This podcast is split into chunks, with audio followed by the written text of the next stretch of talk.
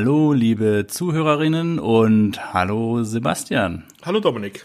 Da sind wir mal wieder. Wo Zeit? ja. Meine Herren, Sebastian, was haben wir uns eigentlich dabei gedacht? Ja, da haben wir uns schon einen ziemlichen Bocken, glaube ich, jetzt diesmal aufgehalst. Ich sag's dir, ein, ein ganzes Universum hat sich vor mir aufgetan bei all diesen Recherchen. Als du das vor ein paar Wochen vorgeschlagen hast, habe ich mir gedacht, super, ist ja kein Ding, die Serie kenne ich ja gut, das ist ja überhaupt kein Problem, da muss ich nur ein bisschen Hintergrund recherchieren, die Folgen habe ich vor kurzem alle gesehen. Und meine Güte, also heute entweder müssen wir es heute so ein bisschen straffen oder aber wir müssen die heutige Folge irgendwie in, zwei Teile aufsplitten. Also ich würde vorschlagen, einfach mal sehen, wie weit wir kommen, oder? Ja, würde ich auch sagen. Also für die Leute, die jetzt vielleicht nicht den Titel der Folge schon gelesen haben, für die sollten wir vielleicht nochmal sagen, was es hier heute gehen wird. Und zwar sprechen wir heute über die Science-Fiction-Serie Babylon 5. Babylon 5 wie ich es immer wieder gehört habe. Ja, und großer Unterschied zu den Serien, die wir bisher besprochen haben, ist halt, dass wir diesmal eine durchgehende Handlung haben. Bei den Folgen, die wir vorher hatten, hatten wir immer Serien mit Folgen, wo jede einzelne Folge ein abgeschlossenes Thema hatte. Also einen schönen Anfang, eine, eine normale Handlung und dann auch ein Ende. Und ähm, mit der nächsten Folge ist man dann wieder zurück zum Status quo gekommen und hat dann dort die nächste Geschichte erzählt. Und das ist jetzt bei Babylon 5 komplett anders. Das Problem bei so einer großen Serie wie jetzt Babylon 5 ist ja auch, dass vor allem, weil es eine Science-Fiction-Serie ist, übrigens die erste Science-Fiction-Serie, über die wir überhaupt jetzt hier in diesem Podcast sprechen, das Problem ist ja, dass so eine Serie gleich einen eigenen riesigen Kosmos aufmacht und es wird natürlich verdammt schwer, diesen Kosmos in anderthalb bis zwei Stunden gerecht zu werden. Ne? Ja, das ist genau das Ding, weil nehmen wir zum Beispiel jetzt Serien, die wir besprochen haben, einfach so normale Comedy-Serien, die in der Familie stattfinden oder irgendwelche Action-Serien, wie zum Beispiel jetzt Cold für alle Fälle, wo es dann um Kopfgeldjäger geht. Da sind einfach alle Dinge schon bekannt. Also jemand weiß, was ein Kopfgeldjäger ist, die Leute wissen, wo sie gerade verortet sind, in welcher Zeit, was es für Techniken gibt, äh, also Technologien, mit was die Leute arbeiten können. Bei so einer Science-Fiction-Serie ist es halt so, dass wirklich alles von Anfang an erstmal dem Zuschauer erklärt erklärt werden muss, was mit was für Mitteln man hier arbeitet. Mhm, genau. Also mein Vorschlag wäre daher, dass wir die Serie vielleicht eher so ein bisschen ja, zeitgenössisch aus der Sicht des, des originären Fernsehzuschauers von damals betrachten. Dass wir gar nicht zu tief in diese Lore hineinsteigen. Also ich glaube, die, die, die, die vollen Fans und, und die vollen Nerds der Serie, die werden uns im Anschluss eh hassen, weil wir wahrscheinlich viel zu oberflächlich sind und viel zu viele Fehler machen jetzt, wenn wir über die Serie reden. Daher mein Vorschlag, ja, dass wir so ein bisschen das Ganze aus der damaligen Perspektive betrachten. Okay, ja. Also vielleicht kann man sich so der, der, der ganzen Thematik ein bisschen, bisschen eher äh, nähern. Ansonsten, du hast schon gesagt, Babylon 5. Ich wollte kurz die Eckdaten durchgeben. Wir reden hier von insgesamt 110 Folgen, fünf Staffeln plus Pilotfilm plus verschiedene Fernsehserien, äh, Fernsehfilme, Entschuldigung. Die lief von 1993 bis 98 und ist 95 auf Pro 7 gestartet. Genau. Als Science-Fiction-Serie ist sie, also Science-Fiction, aber ist ganz klar dem dem Untergenre der Space Opera zuzuordnen. Also ich habe mal so ein bisschen Space Opera recherchiert. Also der Begriff Space Opera wurde 1941 von dem amerikanischen Autor Wilson Tucker definiert in einem Fanzine. Und ähm, man kann schon sagen, es geht eben bei einem Space Opera, einer Space Opera um das große Ganze, also interplanetare Konflikte. Es ist so alles auf einem großen Scale. Es sind viele Personen äh, beteiligt. Es geht um Krieg, es geht um Dramen. Das sind nicht die kleinen Sachen, die bei einer Space Opera eine Rolle spielen, sondern da geht's um was. Da geht's um das Schicksal der ganzen Galaxie, äh, um ganzer Königreiche. Alles ist einfach gigantisch. Gigantische Raumschiffe, riesige Maschinen. Alles im XXL-Format und alles hat irgendwie einen Galaxie umspannenden, große Tragweite. Das ist Babylon 5 definitiv. Ja, das würde ich auch sagen. Noch eine weitere Sache, Sebastian. Die Serie hat ja 1993 ihren Anfang gefunden. Genau. Weißt du, was 1993 auch angefangen hat? Ja, das, darauf werden wir natürlich wahrscheinlich auch zu sprechen kommen, weil zur gleichen Zeit dann auch Star Trek Deep Space Nine gestartet ist. Mhm. Ja, genau. Aber ich habe auch mal nachgeguckt, was 1993 noch so alles im Kino gelaufen ist. Und das war ja mal ein Jahr. Ich will dir mal nur ein paar Kinofilme aus dem Jahr 1993 nennen. Okay. Wir haben da Jurassic Park, Mhm. Demolition Man, täglich grüßt das Murmeltier, Schindlers Liste, Last Action Hero, Hot Shots 2, Robin Hood, Helden in Strumpfhosen. Okay, den habe ich jetzt so reingenommen, weil ich ihn mag. Und wir haben zwei große Science-Fiction-Serien mit Babylon 5 und Deep Space Nine. Ganz ehrlich, Sebastian, 93, das ist doch ein krass geiles Jahr gewesen, oder? Ja, hört sich schon so an. Also, wow. Habe ich, hab ich nicht so auf dem Schirm gehabt. Ich habe nochmal nachgeguckt und gedacht, vor allem mit, mit Schindlers Liste und Jurassic Park gleich zwei so Steven Spielberg, ja, Eckpfeiler, ne? In Ja. einem Jahr. Und halt auch dann, wo wir halt auch dr- drauf zu sprechen kommen werden, komplett andere Art von Special Effects. Oh ja, die Special Effects. Sehr schön, dass du die schon, oder wie, wie ich es gerne nenne, die Weltraumgrafiken. Ja. Ich wollte noch im Voraussagen, ich habe Babylon 5 eigentlich erst sehr viel später so richtig kennengelernt. Das war so 2010, 2011. Da habe ich mir die DVD-Box bestellt und die Serie in einem Ruck durchgeguckt.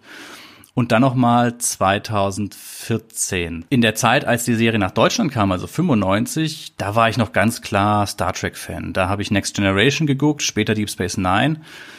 Babylon 5 habe ich auch gesehen, aber ich glaube, das lief immer nur samstags oder sonntags auf ProSieben und da habe ich immer nur so einzelne Folgen gesehen und das war immer so bruchstückhaft und wie du schon angedeutet hast, aufgrund dieser durchgehenden Story von Babylon 5 war das dann auch war mir irgendwie nie so ganz klar, wer sind all diese Personen, worüber reden die da? Mir war irgendwie klar, das ist diese Serie mit diesen mit diesen Schatten, so äh, ziemlich ziemlich coole Antagonisten äh, in der Science-Fiction-Serie. Und das war diese Serie mit diesen, ja, teils damals schon wirklich schlechten, äh, ausbaufähigen Computergrafiken. Ja, da, dazu müssen wir dann vielleicht später nochmal kommen, ob die für die damalige Zeit wirklich so schlecht waren, aber da kommen wir später dazu. Ja, ja, sehr gerne. Zu dem Punkt von wegen, dass du das damals nicht gesehen hast, das war bei mir eigentlich anders. Bei uns war das immer so ein kleines Ritual. Das war, wie du ja gesagt hast, lief das am Wochenende. Und das war dann immer an dem Tag, wo wir uns auch damals im Freundeskreis zum Rollenspiel getroffen hatten. Und halt ich glaube, was haben wir damals gespielt? Zu dem Zeitpunkt dürfte es Dungeons and Dragons gewesen sein. Und da hat es dann auch so ein bisschen zum Ritual gehört, dass wir dann nebenbei halt auch immer die neue Babylon 5 Folge dann nebenbei geguckt haben. Oh, ich bin auch ein großer Experte darin, Science-Fiction-Serien nebenbei zu gucken. Ja, da gibt's so Geschichten vom Bügeln, ich weiß. Ich verstehe nicht, was du da, was, was darin auszusetzen ist. Man, man hat ja alles gehört. Also für die für die Zuhörerinnen da draußen, die es gibt ja diese eine Science-Fiction-Serie, die wie heißt die nochmal, Sebastian? Ich habe den Namen vergessen. Sie heißt Firefly. Ja, ich trolle dich gerade. tut mir leid. und Sebastian und ein guter Freund von ihm haben mir diese Serie ins Herz gelegt und ich habe mir die DVD ausgeliehen und habe das dann so nebenher zum beim Bügeln laufen lassen. Und habe dann im Nachhinein, so nachdem ich das dann alles angeguckt habe, zurückgegeben und gesagt, ach ja, ganz nett, aber so toll fand ich es jetzt nicht. Und Ja. das hat wohl irgendwie einen falschen Eindruck bei euch hinterlassen.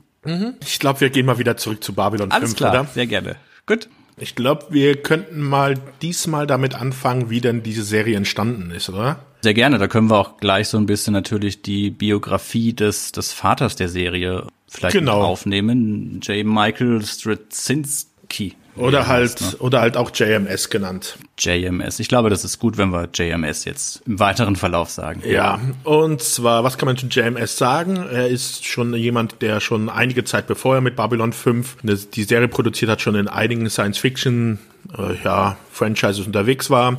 Er hat zum Beispiel für He-Man und für She-Ra, für die Zeichentrickserie jeweils einige Folgen geschrieben.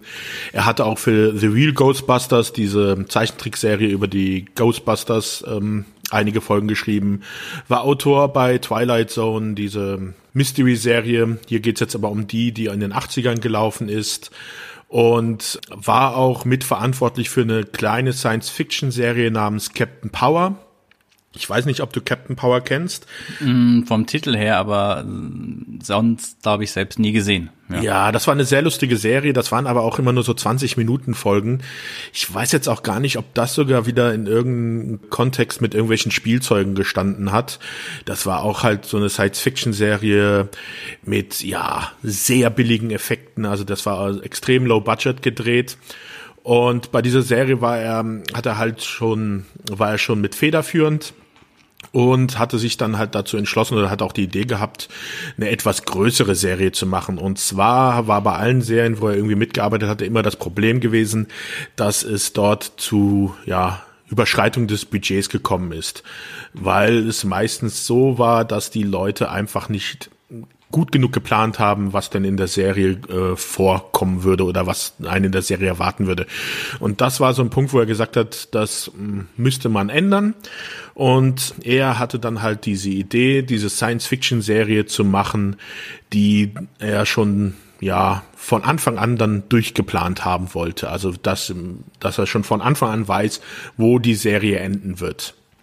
Und aus diesem Grund hat er dann erstmal ein Drehbuch für den Piloten geschrieben, hat dann diese Serienbibel ähm, verfasst. Serienbibel, das ist meistens sind das sind das ja Textsammlungen für andere Autoren oder für Produzenten, wo alles Mögliche über die Serie drinne steht, äh, über das Lore, über die Charaktere und so weiter, so dass wenn man irgendjemand anderes mal was dazu schreiben will oder da irgendwas machen will, dann gibt man ihm einfach diese Bibel. Darauf kann er dann zurückgreifen, dann hat er alles Wissen, was er braucht, um in diesem Universum halt selber eine Geschichte zu entwickeln. Und die hatte Straczynski halt auch schon alles fertig, hatte auch schon für die erste Staffel schon eigentlich so einen kompletten Episodenliste, also mit allen Episoden, die er für die erste Staffel drehen wollte, hat halt, wie gesagt, in der Serienbibel auch schon die ganze Handlung für fünf Staffeln ausformuliert, was da passieren würde und ist damit dann zu Paramount gegangen. Das war 1989, ne? Also genau. Sehr viel früher, als die Serie eigentlich angefangen hat. Genau, das war noch recht früh, das war 1989. Aber Paramount hat gesagt, nee, wollen sie nicht. Und aus diesem Grund gibt es dann auch noch später dann so kleine, ja, wie soll ich sagen, Streitigkeiten mit Deep Space Nine, da die ja vom äh, Paramount produziert worden sind und das zur gleichen Zeit halt wie Babylon 5. Und Paramount ja vorher als Straczynski bei ihnen war, einen Einblick in seine Unterlagen haben konnte und ja, und es gibt halt einige Leute oder viele Leute, die sagen, dass die Parallelen zwischen Deep Space Nine und Babylon 5 halt doch schon recht, ja, offensichtlich sind. Die sind meiner Ansicht nach auch sehr offensichtlich, wobei ich das Gefühl habe, dass Deep Space Nine erst später dann angefangen hat, sich stärker an Babylon 5 zu orientieren, weil Deep Space Nine war ja zu Anfang auch noch sehr stark so dieses Fall der Woche Ding und ohne einer durchgehenden Handlung. Und das kam ja dann auch erst dann mit den späteren Staffeln. Ja, aber das ist ja bei Babylon 5 auch so. Da können wir vielleicht mal ein bisschen schon vorweggreifen. Wir haben zwar eine durchgehende Handlung, wie gesagt, aber auch die erste Staffel bei Babylon 5 ist in dem Bereich noch sehr zurückgenommen. In der ersten Staffel sind es noch sehr viele Folgen, die auch wirklich diese abgeschlossenen einzelnen Handlungen haben in einzelnen Folgen. Um, das war auch halt äh, der Gedanke von Straczynski da hinten dran, um halt erstmal die Zuschauer an die Serie zu binden, dass sie halt nicht gleich von so einer von so einem Handlungsstrang erschlagen werden, weil zu der Zeit, als das lief, waren diese durchgehenden Handlungen in äh, Serien noch nicht gang und gäbe wie heute. Da war das mhm. eher die Ausnahme. Ja, der Begriff der Videonovel ist da ja oft gefallen, was er ja halt geplant hatte. Das ist schon richtig, dass Babylon 5 noch immer als, also heutzutage ja noch immer, und deswegen ist die Serie ja auch so, ja, so relevant, heute noch immer als Musterbeispiel dafür gilt, wie man einen durchgehenden Handlungsstrang über eine ganze Serie hinweg aufbaut und etabliert. Also dass Dinge, die in Staffel 5 irgendwie erscheinen sind, beziehungsweise andersrum gesagt, dass Dinge aus Staffel 1 irgendwann in Staffel 5 nochmal eine Rolle spielen. Aber Sebastian, du sprichst da gerade was ganz Interessantes an. Denn das ist für mich auch schon gleich einer der Kritikpunkte, die ich heute an dieser Serie ansetzen würde. Ja, Babylon 5 hatte auch viel dieses Fall der Woche Ding quasi äh, in den ersten beiden Staffeln vor allem. Sie haben aber auch trotzdem immer wieder so als kleine Brotkrumen wurden schon in jeder zweiten Folge irgendwelche Story-Elemente eingebaut, die quasi so einen Blick auf das große Ganze werfen. Und Meine Herren, das zieht sich manchmal wie Kakao. Also das ist arg verstreut manchmal. Würde es heute, glaube ich, nicht mehr so geben, dass man den Handlungsbogen teilweise so weit spannt. Also mich würde eine Serie, die sich so lange Zeit lässt, seinen Handlungsstrang aufzubauen, heutzutage fast schon verlieren. Da sind wir aber auch wieder ähm, an dem Punkt, wo es daran liegt, dass wir halt, äh, dass das ein Kind seiner Zeit ist. Wir sind in den 90ern und da ist es halt noch gang und gäbe, dass so eine Serie mit 45 Minuten Folgen zwischen 20 und 24 Folgen pro Staffel hat. Also hier sind es immer jeweils 22 Folgen pro Staffel und deswegen ist das halt so, dass es dort halt auch mal diese Folgen zwischendrinne gibt, wo jetzt nicht viel die Handlung vorwärts getrieben wird, weil man halt auch wirklich dann diese 22 Folgen erzählen muss. Jetzt nehmen wir mal Serien heutzutage, die so eine durchgelaufene Handlung haben. Nehmen wir Game of Thrones oder sowas, da hast du ja dann nur acht oder zehn Folgen pro Staffel. Und ja, wenn du dann Babylon 5 nehmen würdest und das auch auf diese acht bis zehn Folgen pro Staffel drücken würdest, hättest du eigentlich auch nur diese Elemente von der Handlung, die für diese fortschreitende Handlung relevant sind und diese ganzen Füllersachen würden dann auch wegfallen. Mm, ja klar, man merkt es ja auch, wenn ich gerade gucke, ähm, die aktuelle Star Trek Serie, na, wie heißt der nochmal? Picard? Nicht Picard, nee, nee, nicht Picard. Discovery? Discovery. Da waren ja auch, also war sehr straff und streng äh, die die Haupthandlung fortgeführt, aber zwischendurch gab es dann mal eine Filler-Folge oder sowas, ne? Gerade in der ersten Staffel. Ja, du hast schon recht, natürlich, das ist heute alles mehr, mehr gestrafter. Ja, das Problem, das wir heutzutage auch haben, ist, dass wir sehr in die Breite erzählen dann bei solchen Serien.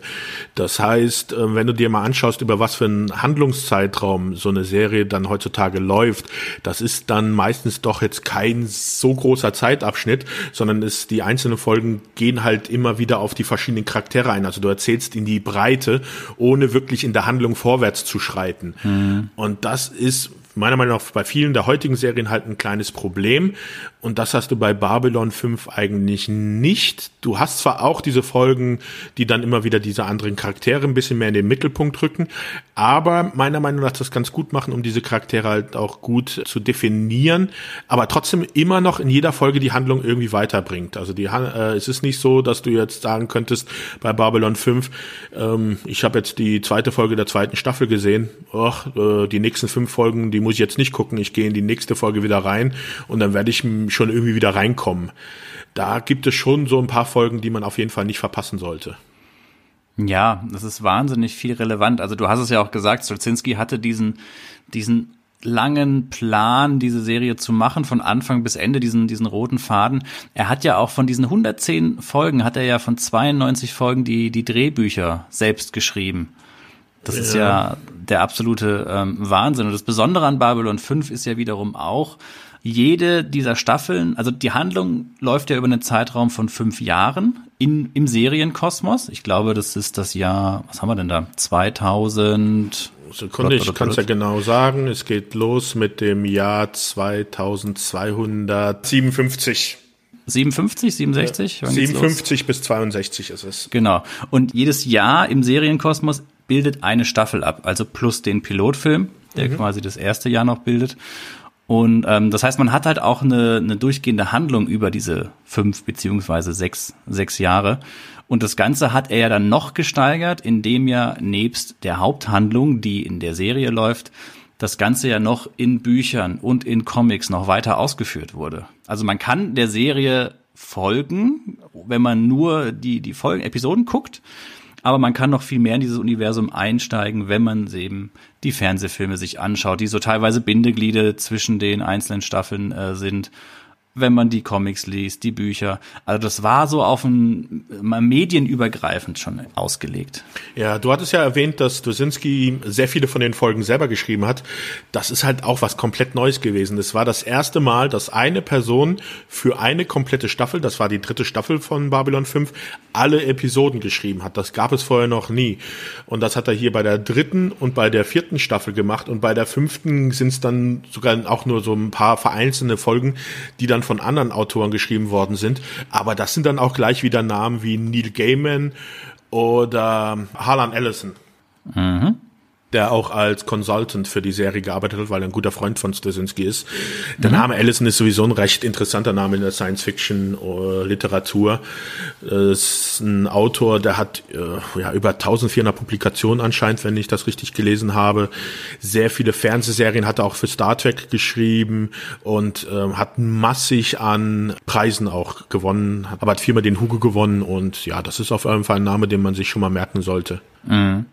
Ja, also muss ich das mal in Erinnerung rufen. Als die Serie gestartet ist, da gab's wirklich diese, also selbst Next Generation mit Patrick Stewart hatte ja nicht diese durchgehenden Handlungsstränge. Natürlich gab es mal Zweiteiler, ich weiß nicht, vielleicht auch mal ein Drei- oder ein Vierteiler. Und hier und da wurden immer wieder Sachen aufgegriffen. Aber dann war das Kapitel auch abgeschlossen. Es gab die Borg, dann gab es zwei, drei Folgen zu dem Borg und dann war das erstmal wieder vorbei. Und dann ging es wieder später weiter.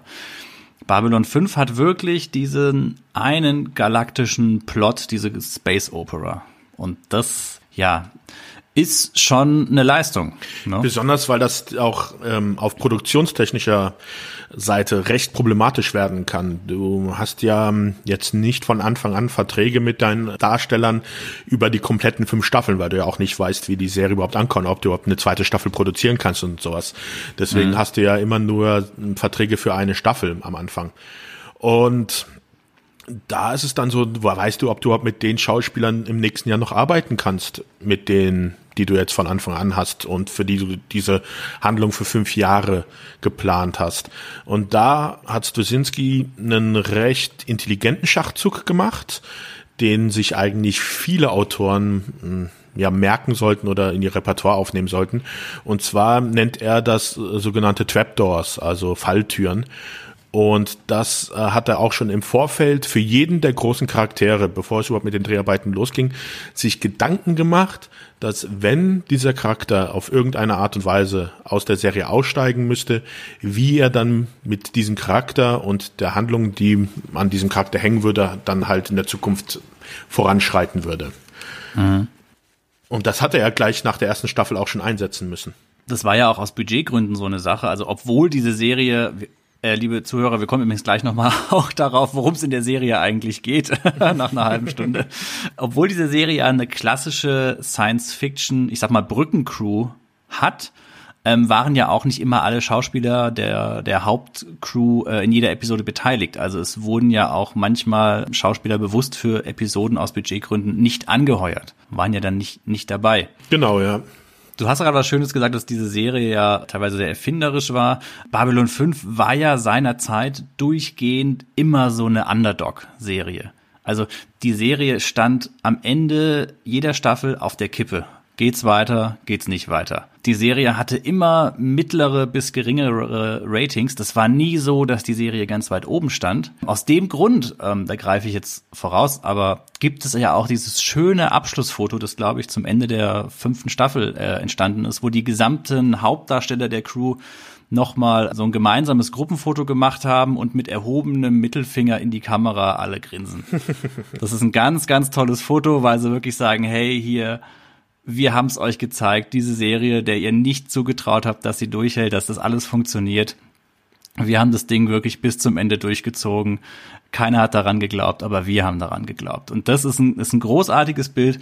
Ich versuche es vielleicht mal, wenn ich daran denke, in den Kommentaren zu verlinken. Ja, dazu kann man natürlich auch sagen, äh, warum halt auch diese Einschaltquoten vielleicht so schlecht waren. Also die Serie wurde dann, wir hatten ja schon über die Entwicklung gesprochen, am Schluss dann von Warner Brothers gesigned also unter Vertrag genommen, aber wurde dann auf einem Fernsehsender gelauncht, also äh, ausgestrahlt, der auch gerade erst neu gegründet worden ist. Und zwar war das Primetime Entertainment Network.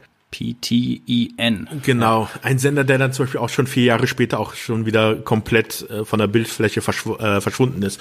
Also man kann auch hier sehen, dass Warner Brothers sich dann schon so gedacht hat, naja, okay, äh, auf unseren Hauptsender werden wir das jetzt nicht packen. Schauen wir mal, wir haben jetzt diesen neuen Sender hier, ach, probieren wir es mal dort. Und ja, ich habe mir mal so die anderen Sachen angeguckt, die auf PTN liefen.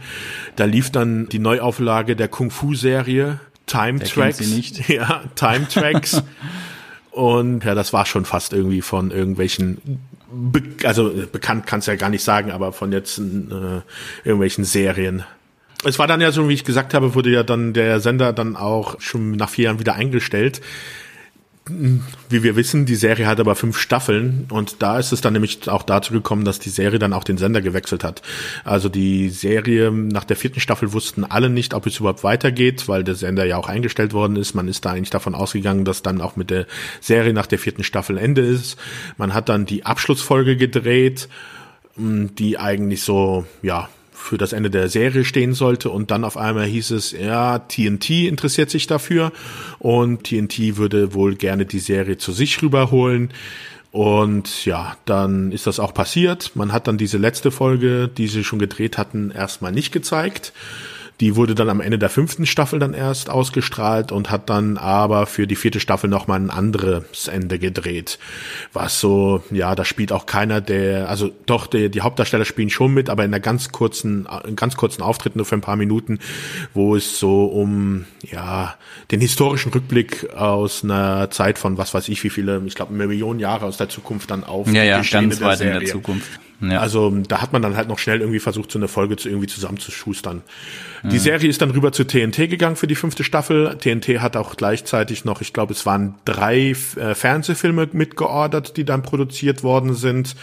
Und die fünfte, fünfte Staffel wurde dann halt auch äh, realisiert und ist dann dort auf TNT dann schlussendlich ausgestrahlt worden, so dass dann die Serie dort zu Ende gehen konnte.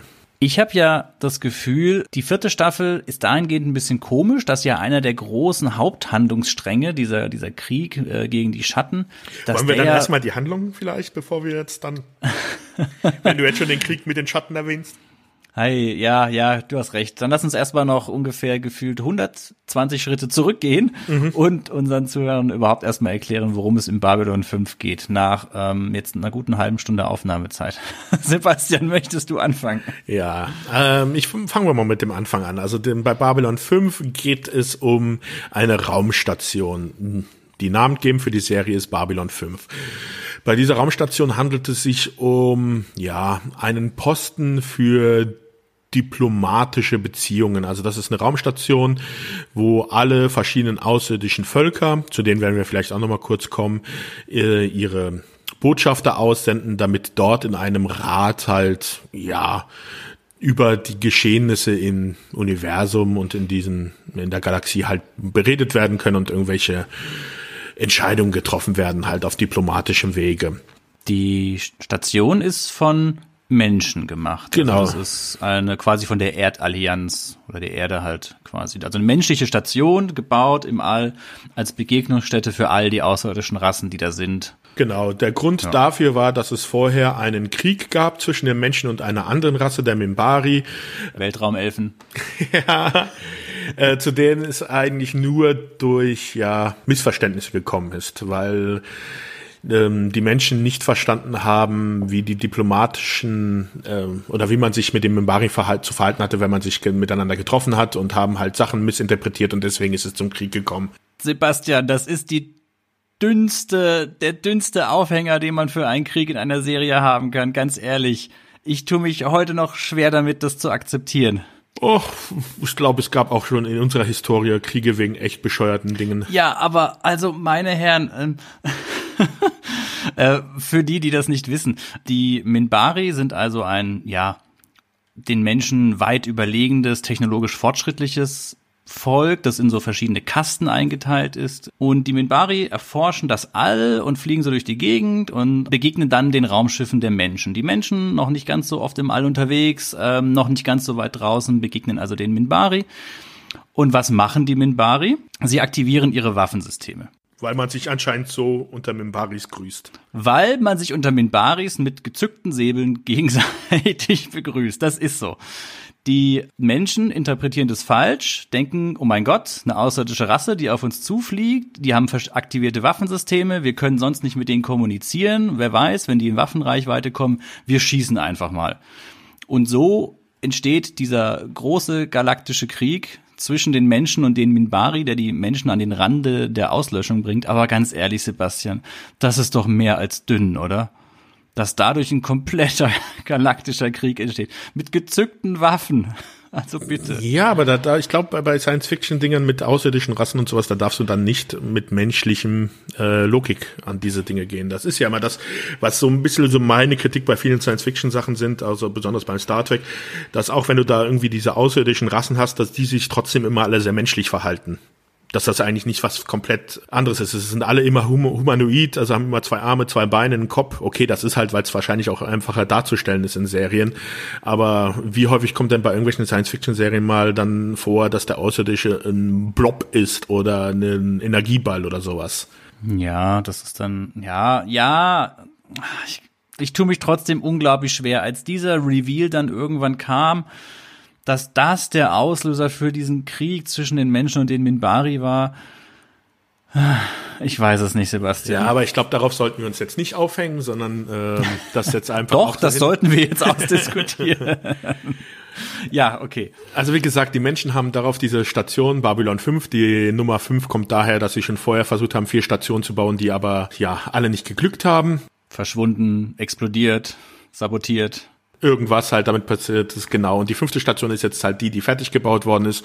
Und diese großen Rassen und auch die kleineren haben halt jeweils Abgesandte dorthin geschickt. Die, die Mimbari haben wir schon erwähnt. Das sind diese elfenähnliche, sehr stolze Volk von ja, auch sehr religiös mit ihren Kasten aufgeteilt in Krieger, Arbeiter und religiöse Kaste. Außerdem haben wir dann noch als eine der großen ähm, außerirdischen Rassen, die ja, wir haben die Wollonen zum Beispiel.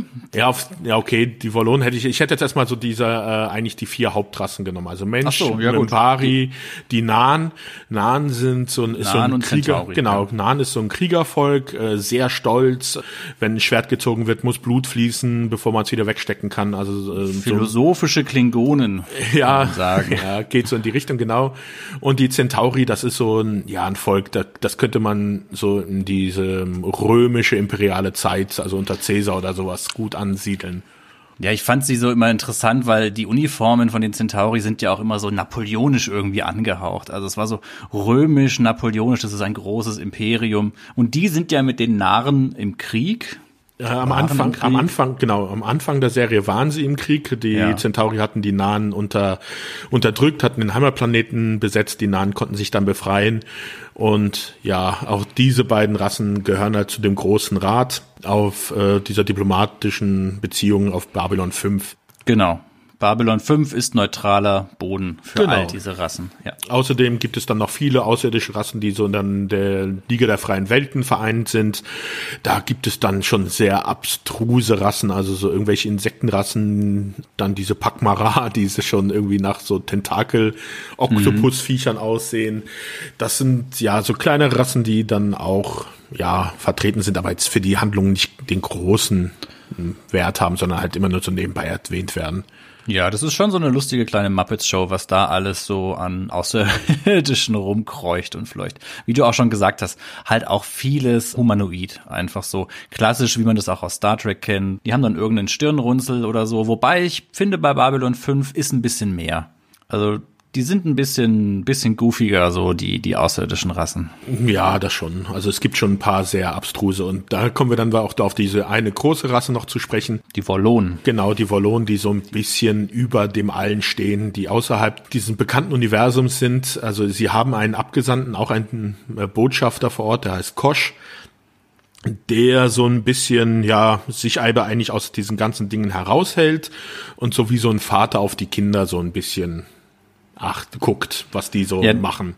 Das ist ja das Interessante im Laufe der Handlung, wie das eigentlich gemeint ist. Also die Wollonen gehören ja quasi zu den, zu den alten Völkern, die halt früher diese Imperien im All hatten und diese ganzen Liga der freien Welten und die äh, Nationen, die wir, Völker, die wir jetzt genannt haben, das sind so quasi diese, diese jungen Völker, die jetzt das All für sich erobern. Und ähm, übrigens ein kleines lustiges Trivia, der Botschafter Kosch, der wird ja an sich erstmal nicht gezeigt. Man sieht ja nur seinen, seinen Raumanzug, sage ich mal, viele lange Zeit, ne?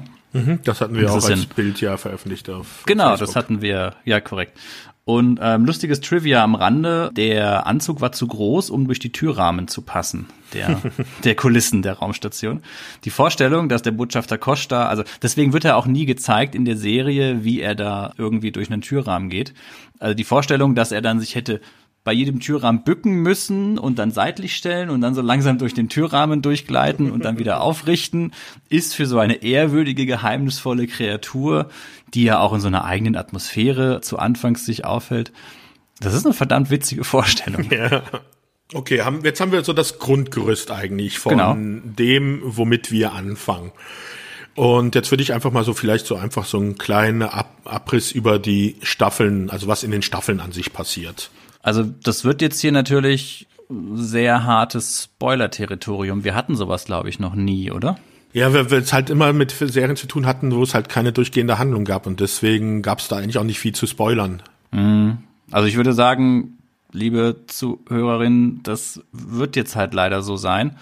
Wer sich diese alte Serie nochmal ansehen will und diese ganzen äh, Handlungsstränge und die Twists, wir werden jetzt mit Sicherheit nicht alles aufdecken, dafür ist das zu umfangreich, aber wer mal so die groben, die, sich überraschen lassen will, hat jetzt ein Problem, sag ich mal. Wollen wir trotzdem einfach drüber reden. Ich meine, die Serie ist ja alt, ne? Genau, ja. Also ich glaube, die meisten werden das wahrscheinlich schon gesehen haben. Und die, die es nicht gesehen haben, wie gesagt, wenn es euch interessiert, dann schaut es euch lieber jetzt an, bevor ihr den Podcast hört. Die Twists, also ich glaube, wenn man das wirklich sich anschauen will, dann wäre es schon schade, wenn man die manche der Twists schon vorher irgendwie erfahren würde. Ja, ja. Also gucken wir mal. Okay, leg los. Okay, fangen wir mal an mit der ersten Staffel. Die erste Staffel, wie gesagt, sind halt doch schon sehr viele Folgen, die eigentlich für sich alleine stehen. Und die Handlung, die fortlaufende Handlung ist da schon ein bisschen weniger. Es geht eigentlich im Grunde darum, dass hier die Charaktere so, also die Hauptcharaktere eingeführt werden. Wir haben einmal im Zentrum Captain Sinclair, das ist der, der Captain der Station, der halt dafür zuständig ist, einmal als Diplomat für die Erde auf der Station zu agieren, aber dann auch gleichzeitig als Befehlshaber der Station für alle anderen Dinge, die halt nichts mit den Diplomaten zu tun haben, weil halt auf der Station, was wir ja noch nicht erwähnt haben, leben halt auch noch viele Leute, die dort ganz normal arbeiten, Geschäfte haben und ihr normalen Leben, äh, Lebens vollbringen. Sebastian, die Frage, wollen wir dann auch schon kurz was über die Darsteller sagen? Ich meine, wir haben jetzt einen ziemlich krassen Hauptcast, ne? Das sind so 16, Ja. 17 Darsteller. Ich muss außerdem gerade noch mal meinen klugscheißerischen Nerd raushängen lassen. Sinclair ist kein Captain, Sinclair ist Commander. Okay, ja. Um wenigstens die Fans hier einigermaßen im Boot zu halten. Ähm, Sheridan ist dann Captain, der kommt jetzt. Okay, Rang Commander, aber er ist Acting Captain dann wahrscheinlich, oder? Für eine Station. Ja, kann ich mir denken. Ja. Ja, äh, können, können wir gerne dann auf die Darsteller zu sprechen kommen. Und Wir zwar, müssen da vielleicht ein bisschen, ein bisschen zügig machen. Also Ja. ja, mhm. ich will dich aber jetzt auch nicht rausbringen aus den, den, den Staffeln. Problem. Mach, mach mal dein Ding. Ich, ähm, Nee, das ist kein Problem. Also wie gesagt, äh, Commander Jeffrey Sinclair, der, ähm, der für die Station verantwortlich ist, wird gespielt von Michael O'Hare. Das ist ein Schauspieler, der nicht sehr viele sonstige Sachen noch gemacht hat. Der hatte vorher einige Gastauftritte in Serien und in Fe- Fernsehfilmen gehabt und ist dann auch bei Babylon 5 nach der ersten Staffel auch schon gleich wieder ausgestiegen. Damals, als das der Fall war, wusste man nicht wieso. Das wurde dann nicht kommuniziert. Da Stwisinski und alle haben da Stillschweigen darüber bewahrt. Als dann O'Hare im Jahr 2012 mit 60 Jahren verstorben ist, konnte dann Stwisinski, weil er es halt O'Hare versprochen hatte, es nicht zu sagen, bis, sein, bis nach seinem Tod konnte er dann halt sozusagen damit rausrücken. Und zwar ist es so, dass O'Hare mit äh, Schizophrenie, also krank an Schizophrenie war und das auch bei den Dreharbeiten zu ziemlichen Problemen geführt hat. Die anderen Darsteller wussten das anscheinend auch nicht, sondern er hatte sich nur Stosinski offenbart. Stosinski hatte dann auch gemeint, also er würde alles versuchen, dass es auch so drehen, die Drehpläne und sowas, dass sie auch die zweite Staffel mit ihm arbeiten könnten. O'Hare hat dann aber gemeint, er will nicht, dass die Dreharbeiten dann wegen ihn in Stocken kommen und dass es da dann zu Problemen kommt und hat dann darum gebeten, dass er halt nach der ersten Staffel aussteigen könnte. Das hat dann Stosinski auch zugelassen oder ihm hat es äh, akzeptiert. O'Hare tritt dann auch in einigen Folgen der zweiten und dritten Staffel nochmal als Gast auf. Also ich hatte das nachgesehen, also Delusional Disorder ist so übersetzt mit wahnhaften Störungen. Er hatte wohl auch Halluzinationen am Set. Er hat sich dann wohl auch mit Jerry Doyle ähm, schon ziemlich in den Haaren gehabt, den, dem Schauspieler von Michael Garibaldi. Und du hast gerade schon was gesagt, er ist 2012 verstorben. Sebastian, sagt dir der Babylon 5 Fluch etwas? Also ich habe jetzt nicht den Babylon 5 Fluch als das gehört, aber ich könnte mir aus den Fakten, die ich mir zusammengetragen äh, habe, daraus schließen, dass es wohl darum geht, dass ein Darsteller, der bei Babylon 5 dabei war, sich, so wenn er um die 60 Jahre alt wird, vorsehen sollte. Ja, also das ist wirklich der Wahnsinn. Ich habe jetzt auch noch mal für diesen Podcast das zusammengetragen wir werden da jetzt noch mal öfters drüber stolpern, dass wirklich viele Darsteller der Serie, viele der Hauptdarsteller bereits verstorben sind und wie du gesagt hast, teils in wirklich jungen Jahren. Ähm, da, da redet man eben vom sogenannten Babylon 5 Fluch. Übrigens, Michael O'Hare, äh, ich habe den ja lange Zeit, ähm, irgendwann später, oft mit vom, vom Aussehen her mit Scott Bakula verwechselt. Also Captain Archer aus Enterprise. Ja, hm, okay. Diese Ähnlichkeit fand ich, ist da irgendwie vorhanden, bis ich dann gemerkt habe, oh, nee, ist er ja gar nicht. Ja. Gut. Jetzt, wo wir über hergesprochen haben, glaube ich, gehen wir dann doch lieber mal die Cast von dem ersten, von der ersten Staffel mal durch oder so mal die Hauptdarsteller, die uns dann ja auch den Rest der Serie so fast die ganze Zeit äh, begleiten werden, oder? Ja, ja, klar, sehr gerne. Also einen Darsteller, der erst in der zweiten Staffel dazukommt, den würde ich kurz abhaken weil dem, das ist nämlich mein Lieblingsposterboy. Aber dem brauchen wir auch nicht mehr viel zu sprechen, über den haben wir ja schon mal gesprochen. Genau, die Rede ist von Bruce Boxleitner, Captain John Sheridan, der dann ab der zweiten Staffel die äh, Station leitet. Und ähm, genau richtig, über Bruce Boxleitner haben wir schon mal gesprochen. Das ist auch eine Premiere für uns, dass wir zum ersten Mal einen Darsteller haben, den wir schon mal in einer unserer Folgen hatten. Und zwar bei äh, Agentin mit Herz. Mhm, genau. Folge 4 von unserem Podcast. Wenn ihr da Sachen über Bruce Boxleitner noch mal wissen wollt, dann hört doch noch mal in die Folge 4 rein. Wie gesagt, für mich ist er einfach eine verdammt coole Sau. Okay, ja. Dann gehen wir mal weiter. Also wir haben jetzt die beiden Leute, die die Station irgendwann mal im Laufe der Serie führen.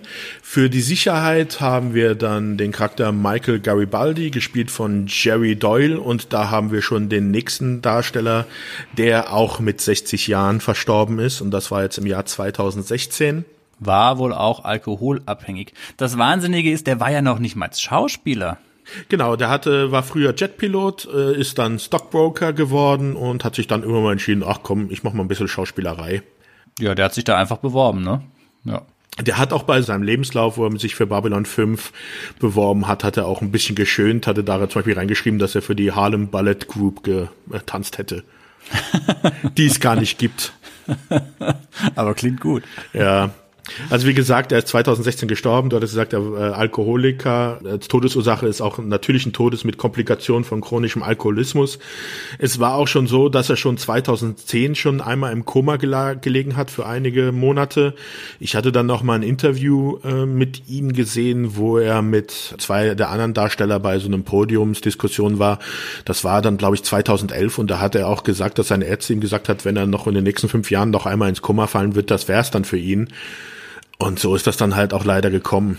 Ja, also das ist ja sowieso, die ganzen Schauspieler von Babylon 5, das ist jetzt alles, sage ich mal, nicht die A-Riege, vielleicht noch nicht mal die B-Riege, ne? Also was da so teilweise zusammengesucht wurde, ist schon interessant, aber die Schauspieler haben da alle wirklich, sind, sind am Ball geblieben. Nur ähm, ist es tatsächlich halt so, dass da auch viele, er ist ja nicht der Einzige mit einem Alkoholproblem, wir kommen ja gleich noch zu einigen anderen, ne? Mhm. Aber er hat also wie du gesagt hast, den, den Sicherheitschef der Station lange Zeit gespielt, war so ein bisschen der Hardliner, aber war auch so ein bisschen derjenige, der so, der so weiß, mit wem man reden muss auf der Station, der auch mal so ein paar shady Kontakte hatte und ähnliches. Das war ja so das Besondere beim Gary Baldi. Der hat nicht unbedingt immer alles nach Vorschrift gemacht. Ja, und er ist halt einer der Schauspieler, der wirklich von Anfang bis Ende dabei war. Was wir nicht erwähnt haben, ist, dass äh, bei der ersten Staffel, vor der ersten Staffel, gab es ja einen Pilotfilm, der gedreht worden ist, um zu, mal zu testen, ob das denn überhaupt laufen würde. The Gathering, Science Important ist Staffel 1, Zusammenkunft, The Gathering war der Pilotfilm, ja. Da waren dann zum Beispiel einige Schauspieler noch gar nicht dabei, die dann in der Serie dann mitgespielt haben. Aber Jerry Doyle war einer derjenigen, der auch schon bei diesem Piloten dabei war und auch bis zur mhm. fünften Staffel durchgehalten hat. Mhm. Würden wir gleich zum zur nächsten Darstellerin gehen, auch wieder eine Männchen, die jetzt so die Nummer Männchen. Männchen, ja. die die Nummer zwei an Bord der ba von Babylon 5 ist. Und zwar ist das, was ist sie denn am Anfang, wenn denn der äh, Sinclair Commander ist? Weil sie ist ja später dann Commander Ivanova, oder? Ach, das ist aber jetzt gemein von dir. So, so weit habe ich doch jetzt nicht gedacht. Keine Ahnung, aber auf jeden Fall äh, so, Du bist so Susan, doof. Susan Ivanova, gespielt von Claudia Christian. Claudia Christian. Ja. Ja, äh, was kann man zu ihr sagen? Also sie hat in insgesamt über 40 Filmen mitgespielt, das sind aber halt alles echt so B- und C-Movies. Es ist so, dass sie beim Piloten nicht dabei war, in der fünften Staffel auch nur noch einen Gastauftritt hat. Da ist nach Ende der vierten Staffel, da gibt's jetzt äh, unterschiedliche Aussagen. Die Produzenten sagen, äh, man hat sich nicht einigen können bei den Gehaltsverhandlungen für die fünfte Staffel und sie sagt, sie wurde gefeuert.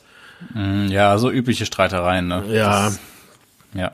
Nebenbei, also neben der Schauspielerei macht sie halt auch Musik, hat einige CDs veröffentlicht, eine zum Beispiel auch mit dem äh, Darsteller, der Lenier spielt, Bill Mummy. Und sie hatte sie vor, vorgesprochen äh, um für die Rolle von Seven of Nine bei Star Trek Voyager. Genau, sie sollte, hat sich da beworben, ja. Aber du hast das Wichtigste vergessen. Habe ich? Was denn? Sie hat 1999 für den Playboy äh, blank gezogen. Ach, Dominik, mit solchen trivialen Dingen wollte ich mich eigentlich nicht beschäftigen. Ach bitte. Jetzt gönn mir das doch mal. Ähm, ich habe auch noch hier stehen, dass sie wohl auch Alkoholprobleme hatte und das auch in ihrem Leben stark thematisiert hat, wie man damit umgeht und wie man die Alkoholsucht bekämpfen kann. Ja. Gehen wir direkt weiter. Wir haben ja keine Zeit. Wir sind schon Ja, weit ah, ah, ah, fortgeschritten. was, tut, tut mir leid, was mir noch einfällt. Ja. Aktuell sollte man sie vielleicht kennen. Sie ist äh, auch als Voice Actor bei Skyrim und bei Fallout 4 ist sie auch dabei.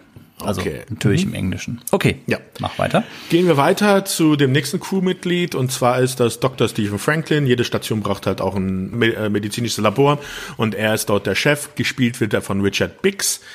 Und Richard Biggs ist so der erste in der Riege gewesen, der äh, gestorben ist und das sogar schon mit 44 Jahren. Das war 2004. Das erinnere ich mich noch ganz gut dran zu der Zeit. Das war im Internet ein ziemlich großer Auf, also äh, ja, also viele Be äh, Beileidsbekundungen von Fans, die alle sehr schockiert waren. Jetzt mit 44 an an einer Aortendissektion gestorben. Also ja, sehr traurig. Ja, es war wirklich früh. Ja, ja. Bei ihm kann man dazu sagen, was so ein kleines bisschen Ironie ist. Er hat fast aber allen Sachen, wo er mitgespielt hat, hat er irgendwie immer einen, einen Arzt gespielt. Er hat bei Twilight Zone hat er einen Arzt gespielt, bei Beverly Hills 90210 hat er einen Arzt gespielt und dann war er bei von 1985 bis 1992 war er bei 1295 Episoden von Days of Our Lives, das ist so eine Soap Opera, Dr. Marcus Hunter. Also Bei wie viel Episoden? 1295. Du meine Güte. Also das ist eine Zahl, die ich im Netz gefunden habe. Ob die wirklich stimmt, ist immer so die Frage. Aber sieben Jahre lang äh, kannst du von ausreden, 52 Wochen, fünf äh, Folge die Woche, 250 mal so, ja, kommt hin. Das war eine Daily Soap oder was ja, war ja, das? eine Daily Soap, genau. Wow, wow, wow, wow. Okay, Ja, krass. Ja, hat den, den Bordarzt gespielt, ne? genau. Hat auch bei einer, äh, einer von mir sehr geschätzten Serie mitgespielt, die leider nur eine Staffel gekriegt hatte. Und zwar war das das Spin-off der Tremors-Filme. Ach du meine Güte, das schätzt du die Serie? Ich fand die toll, die, aber ich fand alles an Tremors toll bisher. Also Oh, bitte nicht, aber Tremors, äh, äh, wer spielt im Wilden Westen? Drei? Vier? das ist, glaube ich, der vierte, aber der war auch Sebastian, lustig. da müssen wir, wir, wir müssen noch mal miteinander reden. Eieieiei, da kommen Sachen raus. Ja. Na gut. Vielleicht noch Okay. ganz interessant für ihn, was ich so ein bisschen äh, fand, dass er war von seinem Alter von 13 Jahren an auf einem Ohr komplett und auf den anderen zum Teil taub. Was ich schon recht interessant finde für einen Schauspieler, weil du ja doch noch sehr stark darauf reagieren musst, ja, was auch wie deine, mit den Leuten, mit denen du zusammenspielst.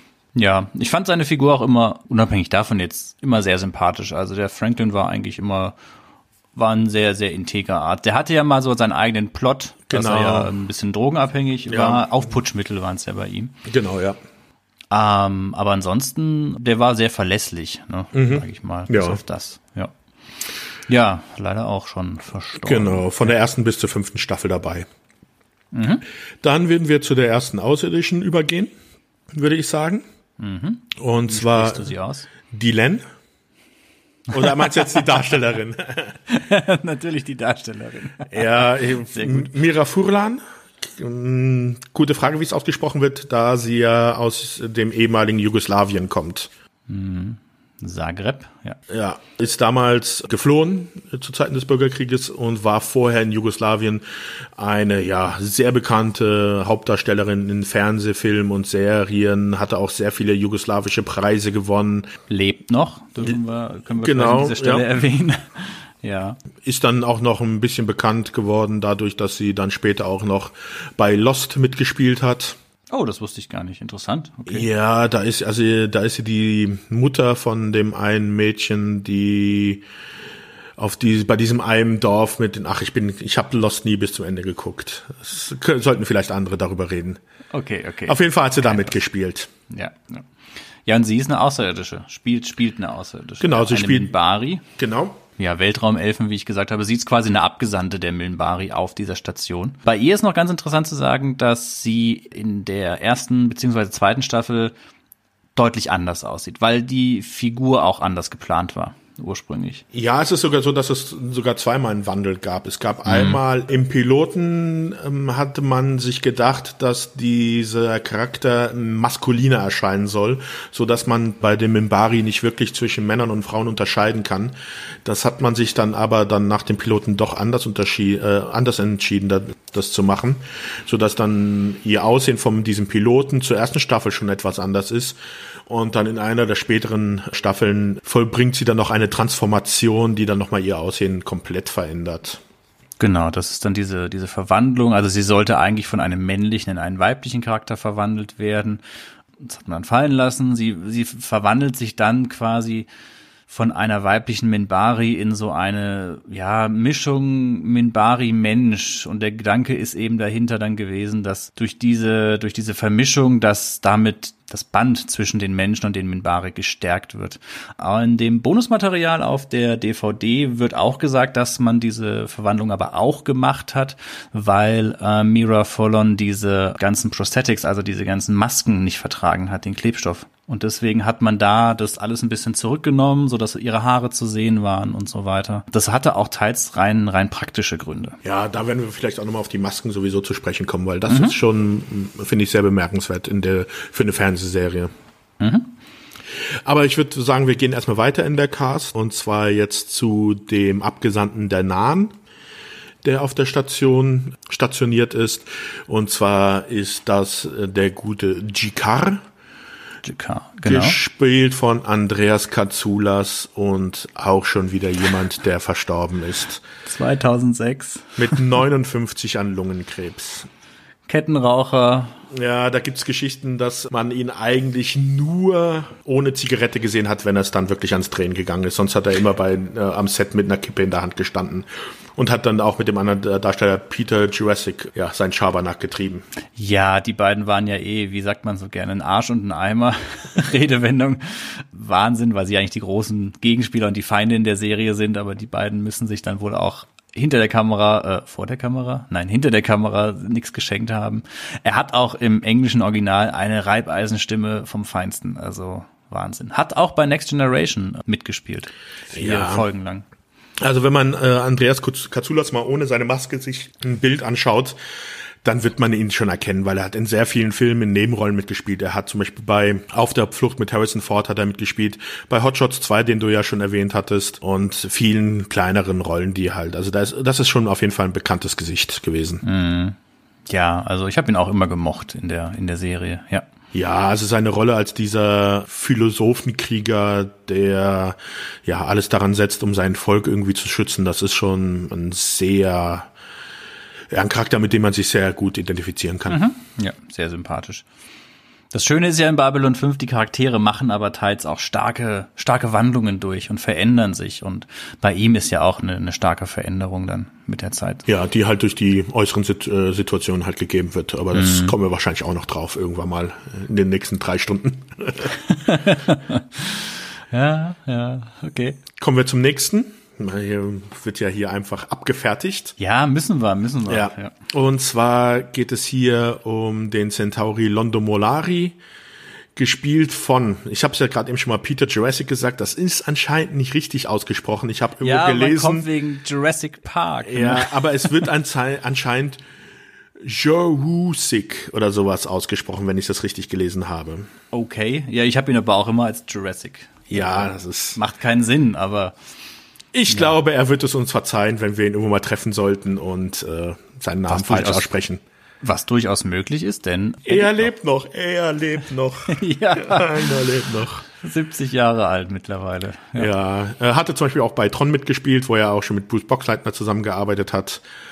Babylon 5 ist somit seine bekannteste Rolle, wo er auch noch bekannt ist, was in Deutschland jetzt eher nicht so häufig lief, war die Serie Hill Street äh, Blues. Da hat er so einen ähm, Informanten gespielt, eine Rolle, die wofür in Amerika doch recht bekannt ist. Ja, meinst du, Hill Street Blues ist nicht so bekannt in Deutschland? Also ja, ist schon eine sehr amerikanische Polizeiserie, aber Wurde die nicht auch komplett, komplett synchronisiert?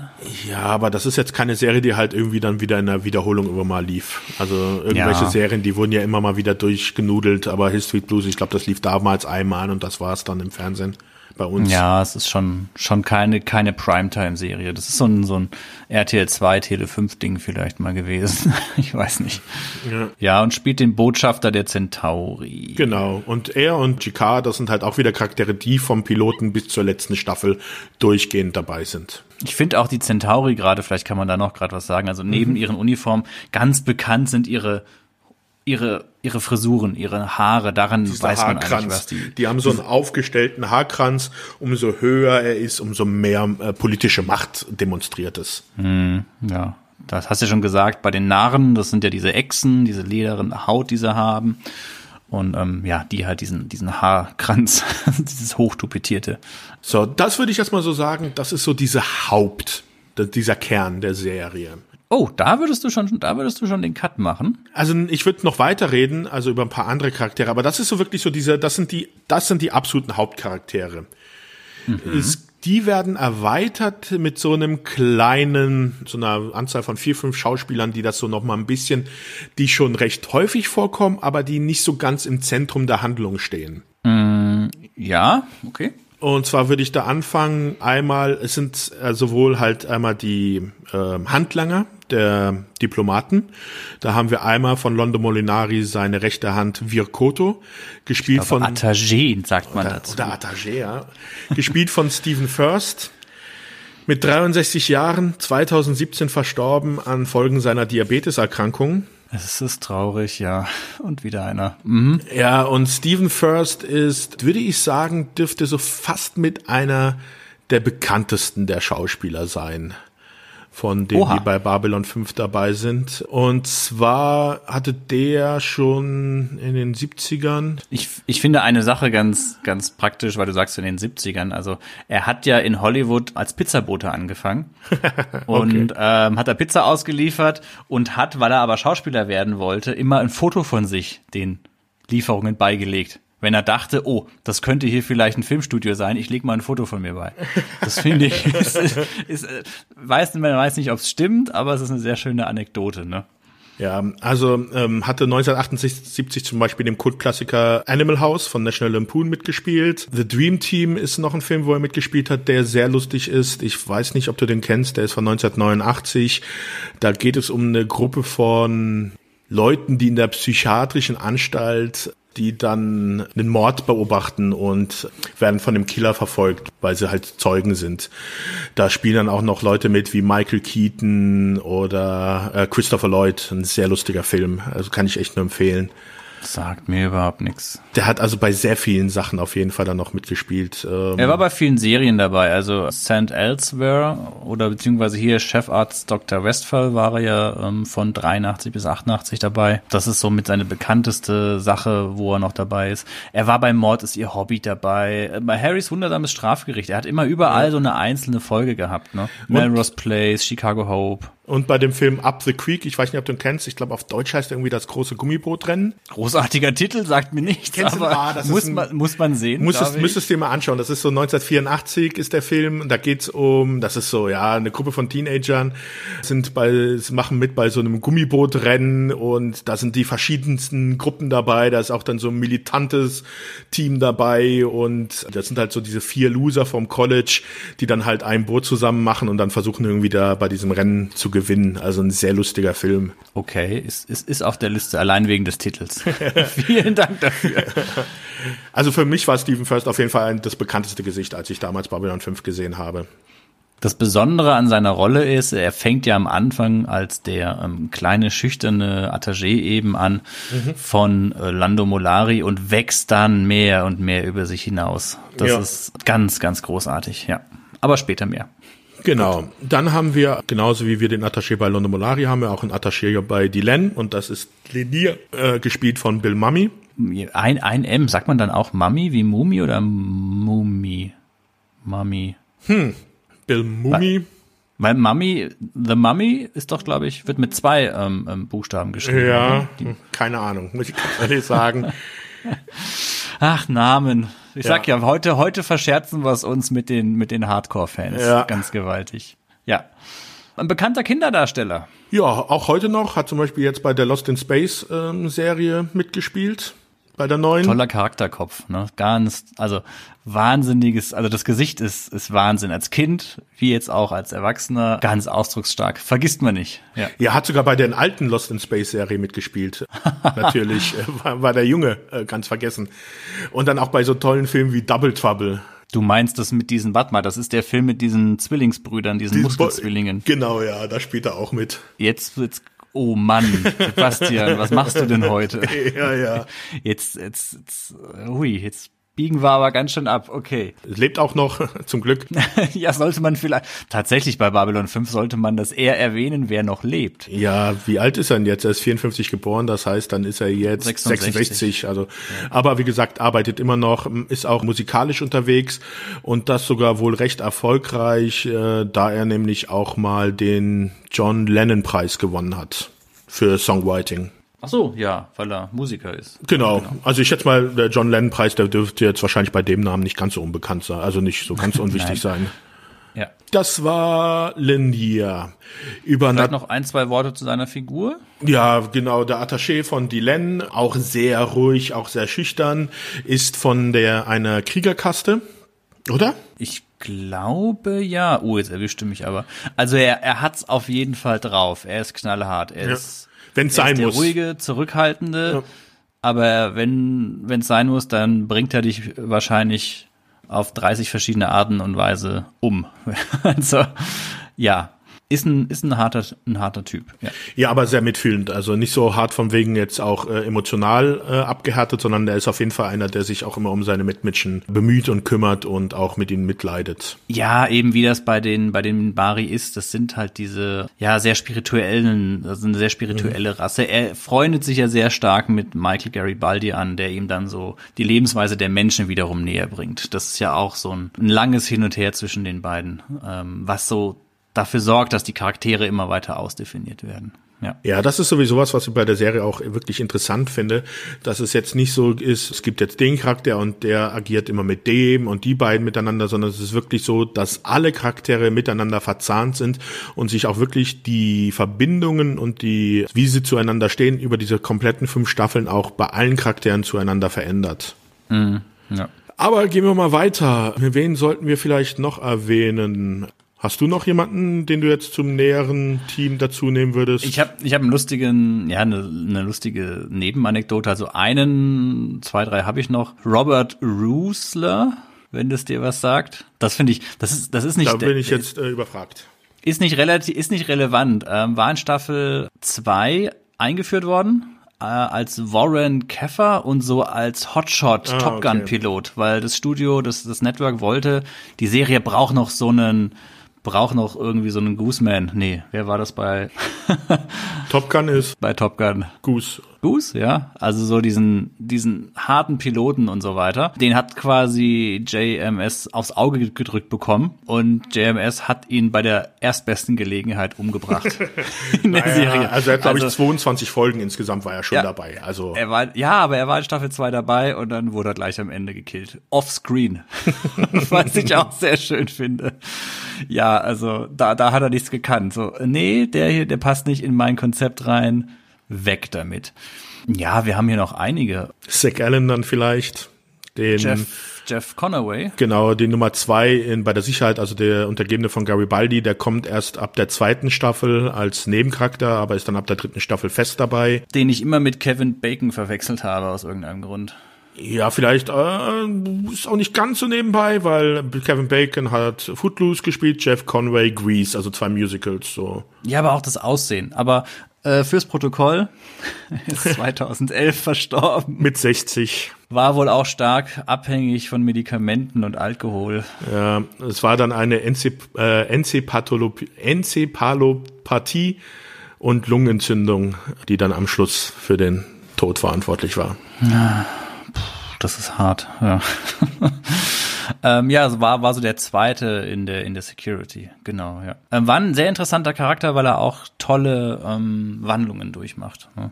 Zu dem Schauspieler selbst, er hat den Golden Globe bekommen, er wurde nominiert, nicht bekommen, glaube ich, für die Serie, äh, für seine Rolle in der Serie Taxi. Ja, und wie gesagt, bei Grease spielte einer halt von dieser Rocker-Gang mit John Travolta zusammen, also auch schon ein bekanntes Gesicht. Ja. Ich würde noch Jason Carter erwähnen, der die Rolle von Marcus Cole, meinst du, ist, ist zu, zu nebensächlich? Ja, zwei Staffeln dabei. Die ganze Ranger-Geschichte und so. Ja, kannst du gern was dazu sagen? Wir sind ja sowieso schon weit über der Zeit. Das, das, das, ja, ist halt leider so. Ein britischer Schauspieler, der, ja gut, viel kann man eigentlich da auch gar nicht, gar nicht so viel sagen, ne? Viel Voice Actor gewesen, war bei Beverly Hills 90210 dabei, war bei Viper dabei. Ja, waren jetzt nicht die großen Sachen dabei. Hat aber, ähm, lebt noch, muss man ja hier erwähnen. Man sagt so, hat am, am Set immer so, so ein bisschen seine, die, die britische Höflichkeit zeigen lassen. Ist, ist wohl da auch sehr gewählt, was seine Ausdrucksweise und seine Sprache angeht, wurde deswegen auch für diese Rolle gecastet. Er zitiert ja auch mal Shakespeare, glaube ich, in einer Folge und bringt es dann vor. Und spielt in der Rolle Marcus Cole, der gehört zu einer Gruppe an, das sind die sogenannten Ranger, das sind Menschen, die von der Kriegerkaste der Minbari ausgebildet werden. Nicht nur Menschen, es sind dann später eigentlich von allen Völkern. Von allen Völkern, ja. Also auch so ein Ding der Völkerverständigung, also die Menschen und die Minbari, die ursprünglich Krieg hatten, ähm, sind dann doch vielerlei Hinsicht miteinander verbündet später. Und da gibt es eben dieses Ranger-Projekt, wobei man sagen muss, dass selbst diese Ranger, die so gut ausgebildet sind in Kampf und in Spionage und alles, das sind so, ja, so Weltraumwaldläufer, ne? Könnte man fast sagen. Ja, also ich muss auch ganz ehrlich sagen, ich fand seine Rolle in der, äh, er ist von der dritten bis zur vierten Staffel dabei, fand ich immer sehr, ja. Vorsicht, Vorsicht, was du da ja, jetzt also, sagst. war unnütz. Also es war so das, Unnütz? Dieses, Das war einer dieser, der coolsten dieser, Charaktere. Ach, dieser schleimige Typ mit diesem Föhn, Bitte? langen Haar. Bitte? Der dann der Ivanova hinterher geschmachtet hat. Hallo? Ach, den, hätte man dreimal durch die Station prügeln können, dann wäre auch gut gewesen. Ich komme gleich durchs Mikro. Also wirklich. Und dann, dann ist er auch nach der vierten Staffel raus und dann kommen sie in der fünften Staffel und dann ist so sein halber Zwillingsbruder als äh, Telepath Fuzzi da. Also äh, der, nee, danke. Liebe Zuhörerinnen da draußen, das ist heute das Ende des TV-Serienstars Podcast. Sebastian und ich gehen ab sofort getrennte Wege. Denn äh, Marcus Cole, zu- also du kannst ja vieles machen, Sebastian, aber Marcus Cole, einen der coolsten Charaktere von Babylon 5, so zu debutieren, das steht dir nicht zu. Ach komm, dieses Geseiere dann am Schluss. Also mal so mal ganz kurz. Es ist so, dass äh, Susan Ivanova am Ende der vierten Staffel tödlich verletzt ist und dann durch Markus Cole, weil er sich für sie opfert mit einem außerirdischen Gerät, wo er seine Lebensenergie auf sie überträgt. Das Spannende ist, diese Maschine.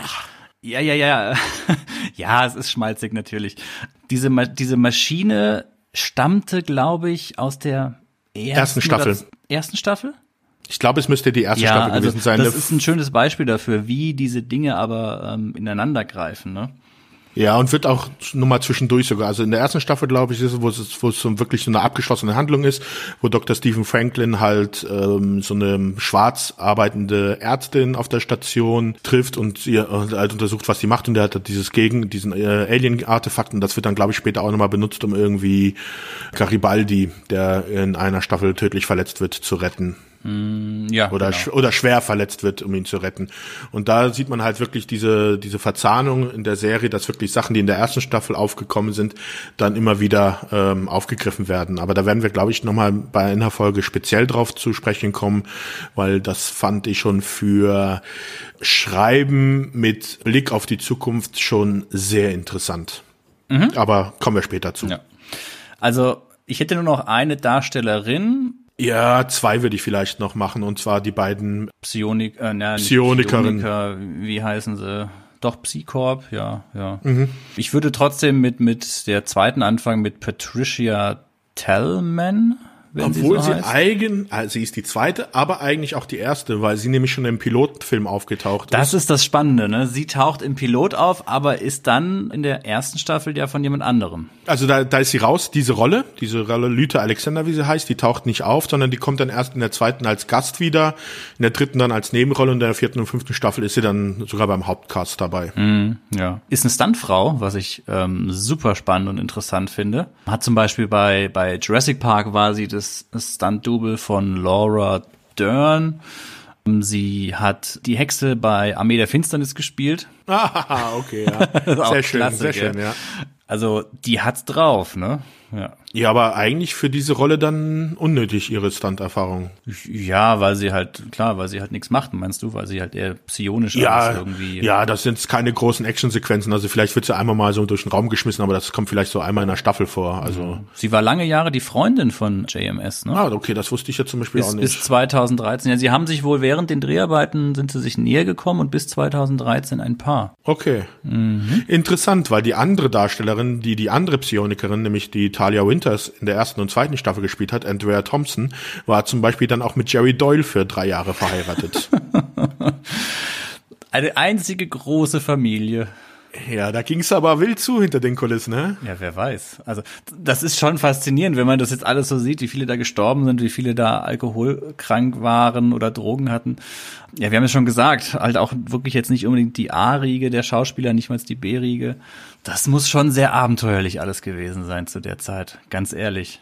Wäre man gern dabei gewesen, ne? Dazu eine kleine Anekdote von wegen zu, zu abenteuerlich. Die haben ihr Studio, die hatten kein richtiges normales Studio, sondern die hatten ein Studio in, dem, in der Nähe von dem Flughafen. Und das war früher eine Fabrik für äh, Hot Tubs, also für Ja, so Badewannen und, und so, so Pools und sowas, gell? Und so, so Sprudelpools. genau für Whirlpools, Whirlpools. ja. Genau, und wenn es dann äh, gerade mal wieder ein Flieger gestartet ist, dann hast du es halt auf den Tonaufnahmen gehört, dann mussten erstmal alle äh, Pause machen. Und das war wohl halt immer recht lustig, wenn das halt mitten gerade so einer schönen dramatischen Szene war. Es muss tierisch abenteuerlich gewesen sein. Gerade auch mit Blick auf die, auf das Budget, da können wir bestimmt gleich auch nochmal was dazu sagen. Ja, genau. Also es gibt in dieser Serie, um vielleicht nochmal auf die Handlung ähm, zu kommen, Menschen, die, ja, mentale Begabungen haben, also so ähm, Gedankenlesen, Telekinese und solche Sachen. Und die werden normalerweise von dem sogenannten, was ist das, Psycorp? Psychor, genau. Ja, werden die normalerweise in jungen Jahren schon eingesammelt und dann zu solchen, es ist schon fast so eine Art Stasi, würde ich sagen. Ja, da ähm, indoktriniert und trainiert und es ist dann so eine Art Gedankenpolizei, ne? So eine Art, Art Geheimdienst. Genau, weil halt auch Leute, die nicht bei diesem Psycorp sind, aber diese Fähigkeiten haben, werden halt auch gejagt. Ja. Übrigens auch ein sehr schöner Schauspieler, der noch dabei ist, der dieses Psycorp spielt. Ne? Ich weiß nicht, ob wir da schon in den Er spielt nicht Trivia-Bereich das ganze, er spielt Ja, nicht ja, das aber ganze der Psycho, quasi stellvertretend ist. ja, einer der höchsten. Er hat, glaube ich, Psi-Faktor 12, also das wird so in Stufen eingeteilt und er ist bei der höchsten Stufe und da ist der Alfred Bester und der wird von dem guten Walter König gespielt, den man halt aus der Original Star Trek Serie kennt. Chekhov. Das ist Chekhov. Ja. Genau. der Heißsport Chekhov, Da dann ein ganz gesetzter, aalglatter, eiskalter Killer. Steht ihm aber verdammt gut die Rolle. Also ähm, war immer ein bisschen verwirrend, da den Checkoff zu sehen, aber ähm, passt gut, ja. Ja. Würde ich sagen, sind wir eigentlich so mit den Darstellern durch. Wie gesagt, das ist so der Kern. Mm, da kommen immer wieder ein paar, ein paar Charaktere dazu, kommen welche raus. Das ist halt Space Opera, ja. Aber so im Großen und Ganzen sind das die wichtigen Charaktere, mit denen dann die Handlung voranschreitet. Und dann würde ich sagen, kommen wir mal zu der Handlung. Wie gesagt, die erste Staffel hatten wir, das ist halt eigentlich nur Einführung der Charaktere. Es wird eingeführt, dass die Nahen halt mal von den Centauri besetzt worden sind und sich unabhängig gemacht haben. Es kommt zu einem ersten Kontakt zwischen dem äh, Botschafter Molari und einer, einer sehr suspekten Person namens Mr. Morden, der wohl für irgendeine größere Macht im Universum spricht. Man weiß in der ersten Staffel noch nicht, wofür das ist. Und äh, Molari geht halt mit denen so die ersten Deals ein, gegen die Nahen, da werden dann halt nahen Außenposten angegriffen und keiner weiß von wem oder warum. Er zettelt ja knallharten Krieg an, ne? genau, also ja. zu, um, für seinen eigenen Vorteil, weil er ist halt sehr machthungrig, Molari, also er will, sein Ziel ist es halt bei den Centauri so weit aufzusteigen, wie es möglich ist und da geht er halt auch über Leichen solange er es nicht selber mit ansehen muss. Genau, das ist ja auch so. Die, die erste Staffel ist ja auch ganz stark schon immer so mit Prophezeiungen und erste Zeichen, dass da irgendwas ähm, was genau. Großes sich anbahnt. Ja. Man, ja. man erfährt zum Beispiel auch, dass es halt ein bisschen über die Regierung, diesen Präsidenten Santiago, der offen ist für die außerirdischen Rassen, dass es da halt also die Erdregierung, die Menschen. Genau, ja. dass es da zu näheren Beziehungen kommt. Es gibt schon eine Folge, in der Sinclair und Garibaldi auf die Station Babylon 4 kommen, die durch eine Zeitspalte auftaucht. Und das ist jetzt so, ein, darauf würde ich jetzt, glaube ich, dann die Folge gerne so als Anlass nehmen, um dann halt auf diese Verzahnung innerhalb der einzelnen Staffeln ja, zu das sprechen. Das ist ja ein Major, Major Plot Point genau, quasi. Weil ja. das ist halt, ähm, da kann man sehr gut sehen, wie das äh, funktioniert. Also es gibt diese Folge, Babylon 5, die Station, äh, Babylon 4, die Station, die verschwunden ist, keiner weiß, was damit passiert ist, taucht irgendwo in einem Raumsektor wieder auf. Und sie machen sich auf den Weg dorthin, um halt zu erfahren, was da passiert ist. Und treffen dort dann auf die Crew von der Babylon 4, die sie dann auch evakuieren, auf ein äh, außerirdisches Wesen namens Sadras und auf einen ja, auf ein Wesen, das in einem blauen Weltraumanzug äh, gekleidet ist, wie man so das so ein bisschen an 2001 erinnert. Kurze kurze Anmerkung, Sadras gespielt von Tim Choati 2004 gestorben. ja, man muss langsam lachen, wirklich. Okay. Oh, es ist, es ist, äh, das ist, das ist so ein makabres Lachen, ja, weil es einfach wehtut und traurig ja, ist. Ja, okay. Weil weiter. von dem hatte ich jetzt zum Beispiel gar nicht gewusst, dass er gestorben ist. Ja. Der Fluch macht nicht halt. Ja, und in dieser Folge passieren halt schon Dinge oder äh, die, die man sich nicht erklären kann. Also äh, zum Beispiel dieser Satras gibt äh, diesem Typen mit dem Raumanzug einen Gegenstand und sagt ihm hier, den brauchst du, damit du wieder zurückgehen kannst. Hattest du das schon äh, erzählt, dass da immer so eine eine Gestalt in einem Raumanzug auftaucht, so kurz zu sehen ist, so halb durchsichtig, dann wieder nicht? Genau, das ist dieser Anzug, der halt, das ist dieser Anzug, der so ein bisschen an 2001 erinnert, an den Film, an so einen typischen menschlichen Raumanzug. Mhm. Und dieser Typ, der, diese Gestalt taucht halt immer wieder auf und sie wissen halt, dass das anscheinend auch irgendwas ist, was durch die Zeit äh, hin und her springt. Sie fragen dann auch Sadras und Sadras meint halt, das ist der eine. Und als Sinclair halt zum ersten Mal auf äh, Sadras trifft, sagt er irgendwas in der Art von wegen, ah, nee, nee, du bist nicht der eine. Mhm. Äh, wenn der eine kommt, dann, will, dann ist das so. Und das wird halt dann später in der dritten Staffel dann noch mal in einem Zweiteiler aufgegriffen weil dort dann zum Beispiel herauskommt, da ist auch wieder Sinclair in einer Gastrolle, äh, taucht er halt auf. Also Michael O'Hare als genau Sinclair, der. ja. Und weil nämlich diese Station Babylon 5, äh, Babylon 4, dort wird nämlich dann, kommt heraus, was mit dieser Station nämlich wirklich äh, passiert, dass sie halt äh, von Sinclair in die Vergangenheit gebracht wird um dort als eine Raumstation in einem anderen Krieg zu dienen.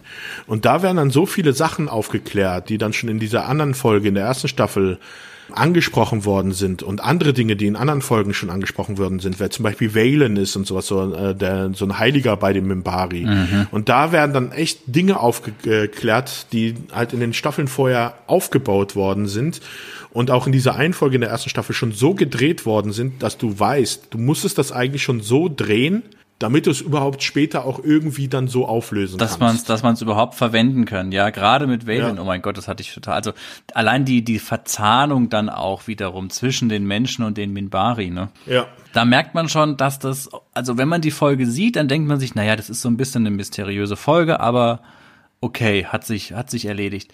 Das ist schon eine Offenbarung, wie das dann ineinander greift. Ja, ein super Beispiel von dir, Sebastian. Toll. Ja, also das sollte sich jeder mal anschauen, der wirklich irgendwie Interesse hat, Drehbücher für Serien zu schreiben und dort dann wirklich eine Continuity reinkriegt, weil das ist ein Paradebeispiel, wie du es richtig machst. Mm, ja, ja.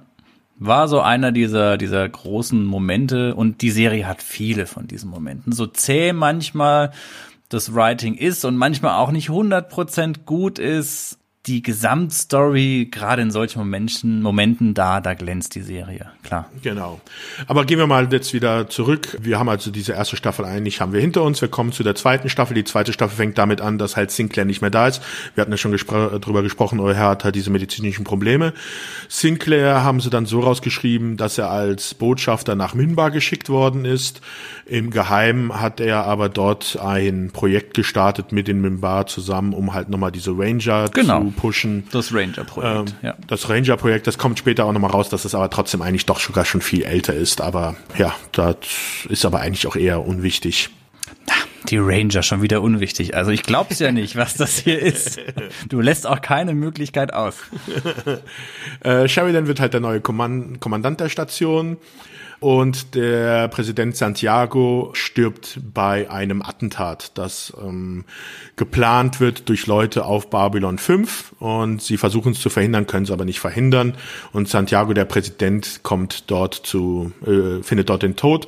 Und der Vizepräsident Clark, der ja, glücklicherweise wegen medizinischer Untersuchung vorher von diesem Raumschiff, das gesprengt worden ist, abgeholt worden ist, hat diesen Anschlag überlebt und übernimmt so nun die Regierung der Menschheit.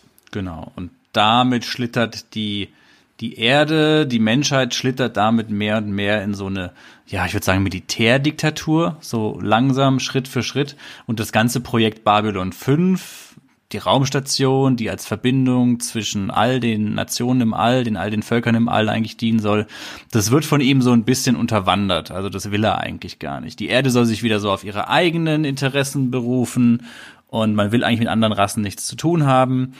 Genau, es wird rassistisch, totalitär. Kommt mir ein bisschen bekannt vor in manchen mhm. Zügen. Ah, Hust. Ja. Ja. Betretendes Schweigen. Nehme die Warnung äh, wahr. ja, äh, mach weiter.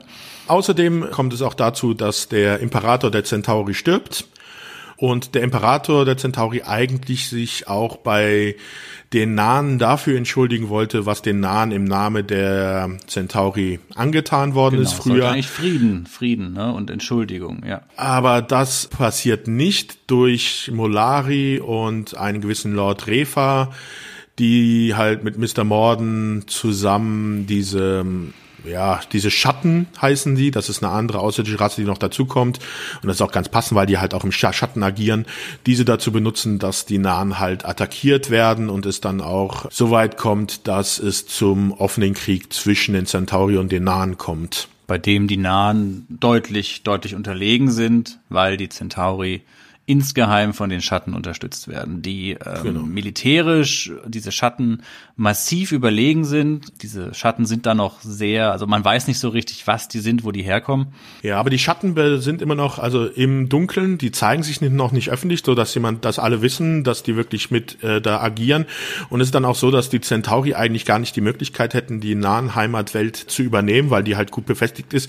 Und deswegen greifen die Centauri dann auf Massebeschleuniger zurück. Das ist eine Waffe, die eigentlich von allen Rassen der Welt, äh, des, der Galaxie verteufelt sind und eigentlich es einen Vertrag gibt, dass die nicht genutzt werden. Darüber äh, stellen sich die Centauri aber hinweg und denen ist das eigentlich vollkommen egal und ja, wie es halt so bei vielen diplomatischen Dingen auch heutzutage ist, siehe nur die Annektierung der Krim, die anderen, die sagen dann einfach nur viel, aber getan wird nichts. An sich ist es aber in der Serie schon ein ganz knallharter Genozid, ne? Also da wird ja von nichts halt gemacht. Also das heißt ja, dass diese Bomben quasi die Atmosphäre des Planeten entzünden. Ne? Genau, also es ist, sterben viele der Nahen, es, äh, die nahen Heimatwelt wird übernommen. Die Centauri erlassen dann auch solche, ähm, erlassen dann Erlass, toller äh, Gesetze, dass zum Beispiel, falls äh, ein Centauri durch die Hand eines Nahen stirbt, werden auf der Heimatwelt 500 Nahen getötet. Also wirklich solch abartige Gesetze, genau, die halt ja. gegen jedes, wie ich sag, Menschenrecht verstößen. Ja, es ist, es ist total grenzwertig. Ist das eigentlich schon, dass da auch der Imperator Karthagia schon an der Macht ist? Ist das schon? Es kann sein, es wird aber nicht erwähnt, wer da gerade Imperator ist. Also er taucht noch nicht auf, der taucht ja. erst in der dritten Staffel also auf. Also Karthagia, Karthago, da kann man schon ungefähr wissen, in welche Richtung ja. das gehen wird. Außerdem ist es so in der zweiten Staffel, dass halt der ähm, Botschafter der Wallonen, Kosch, dann auf Sheridan zukommt und ihn halt über die Schatten informiert und ihn halt darum bittet, ja, Vorbereitung gegen die Vorbereitung gegen den Krieg gegen die Schatten zu, zu organisieren. Ja, ansonsten natürlich ganz stark ist, das ist doch schon in der zweiten Staffel dieser ganze Handlungsstrang, dass die Station Babylon 5 versucht, von der Erde so ein bisschen unabhängig zu werden. Ne? Ja, das kommt erst Anfang der dritten Staffel. Kommt das erst? Okay. Das kommt das in der dritten Staffel, dass sich unabhängig erklären. Das ist auch so ein Ding, äh, was, wo ich im, in meiner Erinnerung immer so ein bisschen eine falsche Erinnerung hatte nämlich mit den, weil die Folgen in Deutschland ja nicht so staffelweise gezeigt worden ist wie in Amerika, weil es ja auch wieder erst ein bisschen später gekommen ist. Und für mich war eigentlich immer das Ende der dritten Staffel eigentlich das, was dann in der vierten, so Anfang der vierten Staffel war, so nach den ersten acht Folgen oder sowas. Dieser Bürgerkrieg, meinst du? Der, zum Beispiel, also das Ende, dann einfach Krieg gegen die Schatten, das ist erst, aber da kommen wir, da kommen wir gleich noch dazu. es ist umfangreich, ja. Ja, sagen wir es so, für mich war auch mal, hat sich das angefühlt, als wenn die zweite Staffel länger gegangen wäre, als wie es war. Und einige der Folgen äh, sind aber eigentlich schon in der dritten Staffel, obwohl sie gefühlt zu der, also wie ich es in Erinnerung hatte, eigentlich zweite gewesen wären. Aber waren dann doch schon die dritte Staffel. Das ist aber nur deine Erinnerung. Also Pro7 hat es schon richtig ausgestrahlt, ne? Die haben das schon in der richtigen Reihenfolge ausgestrahlt, aber halt, ich weiß nicht, ob sie dann dieses Jahr Pause auch immer dazwischen hatte oder dieses Dreivierteljahr Pause oder ob die da eher dann halt die direkt hintereinander gezeigt haben, mhm. weil es ja auch erst wieder später nach Deutschland gekommen ist. Ja. Ja. Aber kommen wir mal zu der dritten Staffel. In der dritten Staffel geht es dann so, die dritte Staffel kann man sagen, das ist eigentlich der Krieg gegen die Schatten. Äh, Sheridan und Delan haben halt so eine, ähm, gründen eine Gruppe, die Conspiracy of Light, wo sie dann versuchen, alle möglichen Rassen darunter zu vereinen, dass sie dann äh, schlagkräftig gegen die Schatten kämpfen können. Clark, der ähm, Präsident, also der jetzige Präsident der Erde, es sind Beweise aufgetaucht, dass er an dem Anschlag an Santiago, dem früheren Präsidenten, äh, mit beteiligt war und dass das halt ein, ein Mordanschlag war, so dass er an die Macht gekommen ist. Und um dem halt zu entgehen, erklärt er halt das Kriegsrecht auf der Erde und äh, versucht dann auch Truppen auf Babylon 5 zu entsenden, um dann halt Babylon 5 aus Sheridans Hand zu nehmen, um dort halt auch Kriegsrecht zu erklären, um dort halt die Macht zu haben. Daraufhin klärt dann Sheridan halt Babylon 5 für unabhängig von der Erde und es kommt dann auch beinahe zu einem Schlacht zwischen Erdkreuzern und der, Station Babylon 5, die nur dadurch verhindert wird, dass halt Mimba Kriegsschiffe entsendet, die dann Babylon 5 äh, verteidigen. Aber diese Schlacht war doch schon im Gange, oder? War das, also, soweit ich mich erinnern kann, haben die schon versucht, die Station zu verteidigen, oder? Weil es gibt ja einige Schiffe, die sich auf der Seite der Station stellen, einige Schiffe der, der, der Flotte, die dann halt gegen die Station sind. Es, also ich kann mich daran erinnern, dass es öfters da mal Konflikte gab. Es sind so, dass zwei Schiffe äh, bei der Station sind, weil die vorher in Schlachten waren, also die eine und Reparaturmaßnahmen hat und die andere ist dazugekommen und hat sie dann darüber informiert, dass die anderen Raumschiffe kommen. Es kommt dann zu einem Kampf schon, genau, und das eine Schlachtschiff, der auf der Seite von Babylon 5 opfert sich dann auch und rammt eins der großen Kriegsschiffe der Menschen, weil sie auch schon selber keine Waffen mehr hatten, also die auf Babylon 5 Seite und keinen Antrieb mehr und auch nicht mehr zu den Rettungskapseln gekommen sind. Und die sind dann in das gegnerische Schiff reingeflogen und dann dachte Babylon 5, es wäre vorbei und dann ist halt aber auf einmal die Nachhut gekommen von der Erde und das hätten sie äh, eigentlich verloren, aber dann kommen halt die Mimbari-Kreuzer, um Babylon 5 zu verteidigen. Mhm. Sehr dramatisch. Also ich kann mich erinnern, dramatische Szene, sehr, sehr geniale Folge, ja. Es sind sowieso, es gibt so ein paar Folgen, auch in der zweiten Staffel gibt es eine Folge, wo es um so einen, einen Feldzug auf irgendeinem unbekannten Planeten geht, der für die Handlung eigentlich nicht relevant ist, aber zwischen, in der Folge werden halt die ganzen Bodentruppen zwischenzeitlich auf Babylon 5 ja, stationiert. wo die ganzen Marines einquartiert werden, wo quasi genau. jedes Mitglied der Station sein Quartier mit drei, vier Marines teilen muss für eine gewisse Zeit lang, ja du lernst dann halt diese Leute kennen und die ziehen dann in die Schlacht und natürlich sterben alle von diesen Leuten, das die da mitgehen. Ja, ja. Aber das ist schon cheesy, aber es ist trotzdem so gut gemacht, dass du halt wirklich verstehst, was damit, was sie mit aussagen wollen. Und du auch schon echt, schon so einen leichten Kloß im Hals hast. Also das schafft die Serie sowieso recht gut. Es gibt so ein paar, in jeder Staffel immer wieder so zwei, drei Szenen, wo es schon, ey, wo es schon echt dir ein Kloß im Hals sitzt und du schon so denkst, das ist jetzt schon, ja, sehr traurig. Mhm, mhm, ja, ja. Aber das ist halt einfach dieses Ding. Die, die Handlung hat eine, eine Einleitung, einen Mittelteil und einen Schluss. Also, und das über fünf Jahre, über fünf Staffeln hinweg. Wahnsinn. Also Sachen wie, ja, heute, also viele heutige Serien orientieren sich an sowas, ja. Ja, ich würde sowieso nochmal darauf zurückkommen, dann am Schluss, äh, dass zum Beispiel Game of Thrones die Babylon 5 nicht geben würde. Ich hatte es gerade auf der Zunge, wollte es aber nicht sagen, aber okay, jetzt wo du es sagst, ja, ja, bin ich deiner Meinung. Aber da kommen wir vielleicht dann nochmal dazu. Machen wir weiter in der Handlung. Dritte Staffel. Molari realisiert endlich das Morden, also der Typ, der halt diese, für diese Schatten arbeitet und halt die Schatten dann immer dorthin gelotst hat, wo Molari es gerade gewünscht hat, damit sie halt die Nahen bekämpfen bemerkt halt, dass sein Deal mit Morden äh, sehr gefährlich auch für ihn sein wird und für seine Heimatwelt und versucht sich da halt rauszumanövrieren, schafft das aber nicht so ganz. Ist das eigentlich irgendwie, ich meine Morden, das deutsche Morden, ist das eigentlich Absicht, dass der so heißt? Kann ich mir schon gut vorstellen, dass die ab und zu mal so ein bisschen Telling Names haben. Ja, ja. ja. Aber äh, gespielt von Ed, Ed Wasser, Wasser ähm, ja. lebt noch. Nur so. Ja, als ist Konstrukteur, Baukonstrukteur. Ja, also nicht mehr dabei als Schauspieler. Ja. Genau. Und es kommt halt auch dabei raus, dass halt diese Schatten und die Volonen schon in frühere Zeit, also so 500 oder 600 Jahre früher gegeneinander gekämpft haben. Und da die Membari halt auch schon auf der Seite der Volonen waren, die äh, Schatten hatten verloren, haben sich dann zurückgezogen, haben sich erstmal versteckt äh, und sie kommen halt jetzt wieder und versuchen, wollen halt schauen, ob sie denn die Galaxie äh, auf ihre Seite bringen ja, können. Also die Motivation, die Motivation der Schatten ist natürlich, sie wollen halt Chaos quasi. Ne? Das ist so ein bisschen, die Volonen wollen die Ordnung, Schatten ja, das Chaos. wird dann ja in der vierten Staffel dann nochmal genau erklärt. Ja, also ja, aber es kommt halt eben auch raus, dass die Minbari ähm, ja auch eines dieser alten Völker eigentlich sind, ne? Also zu den alten Völkern gehören.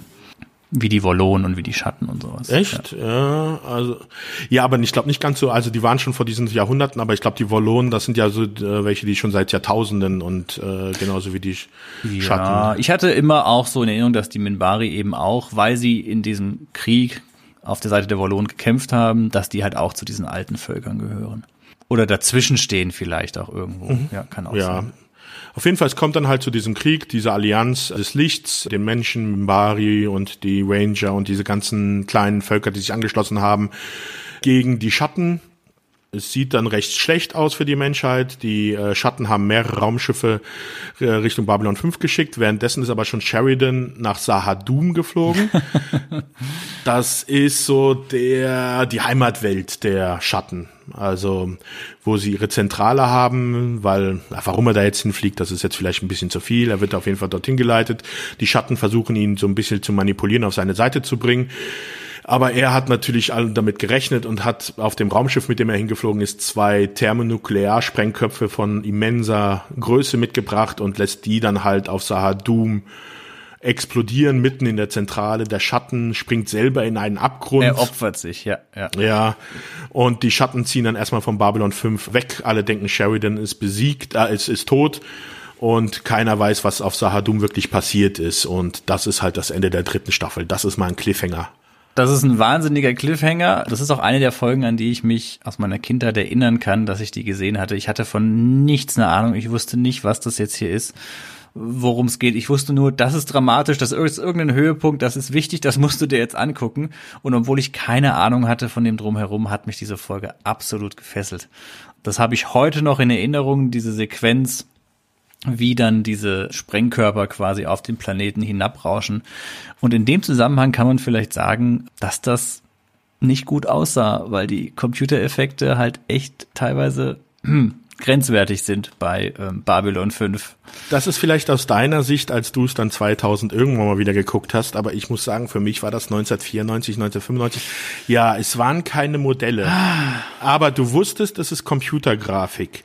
Und dadurch, dass du wusstest, wie Computergrafik zu diesem Zeitpunkt aussah, hast du ja schon gedacht, nicht schlecht. Besonders, was jetzt auch wieder aus meiner Warte ist, am Anfang in der ersten Staffel und bei den ersten Folgen wurde die Grafik mit einem Amiga gemacht. Das ist so genial, das habe ich auch gelesen. Ein Amiga, ja. Ja, und ich hatte einen Amiga zu Hause zu der Zeit. Und als ich das gelesen habe, habe ich an mir zu Hause gesessen und habe gedacht, ja, yeah, ich kann mit meinem Rechner die Grafik wie in Babylon 5 machen. Okay, es war vielleicht nicht mein Amiga 500, den ich hatte, sondern wahrscheinlich hatten die einen 4000er oder noch ein paar mehr oder sowas. Ja, es, es war irgendwas mit äh, irgendwas mit Toaster, wie hieß das Ding? Also es war so eine Software-Hardware-Lösung basierend auf Amiga-Hardware. Also so ein einfacher Amiga war es nicht. Aber ja, natürlich, als ich das gelesen habe, die Spezialeffekte von Babylon 5 wurden zu Anfangs mit einem Amiga gemacht. Der ja aber 93 war ja eigentlich der Amiga auch schon keine nennenswerte Plattform mehr, ne? Der Amiga war trotzdem, auch wenn er dann schon zu dem Zeitpunkt recht alt war, war trotzdem in dem, was er konnte, grafisch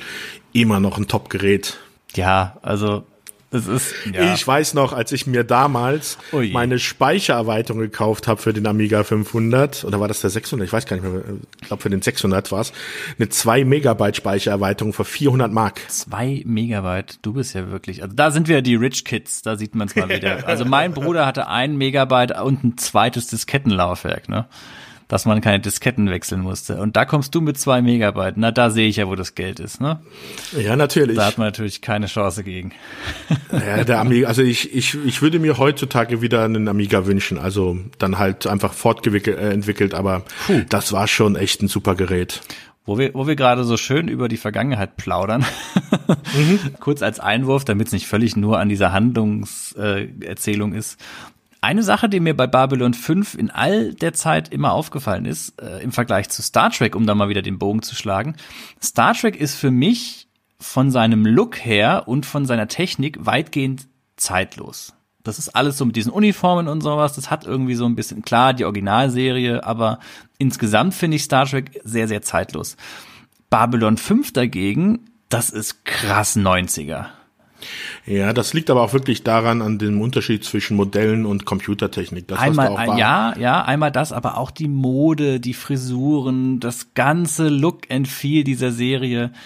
Das Na, also da, also Moden und Frisuren, da sage ich jetzt nur mal äh, Next Generation äh, Dings, äh, wie hieß sie, die Sicherheitschefin in der ersten Staffel.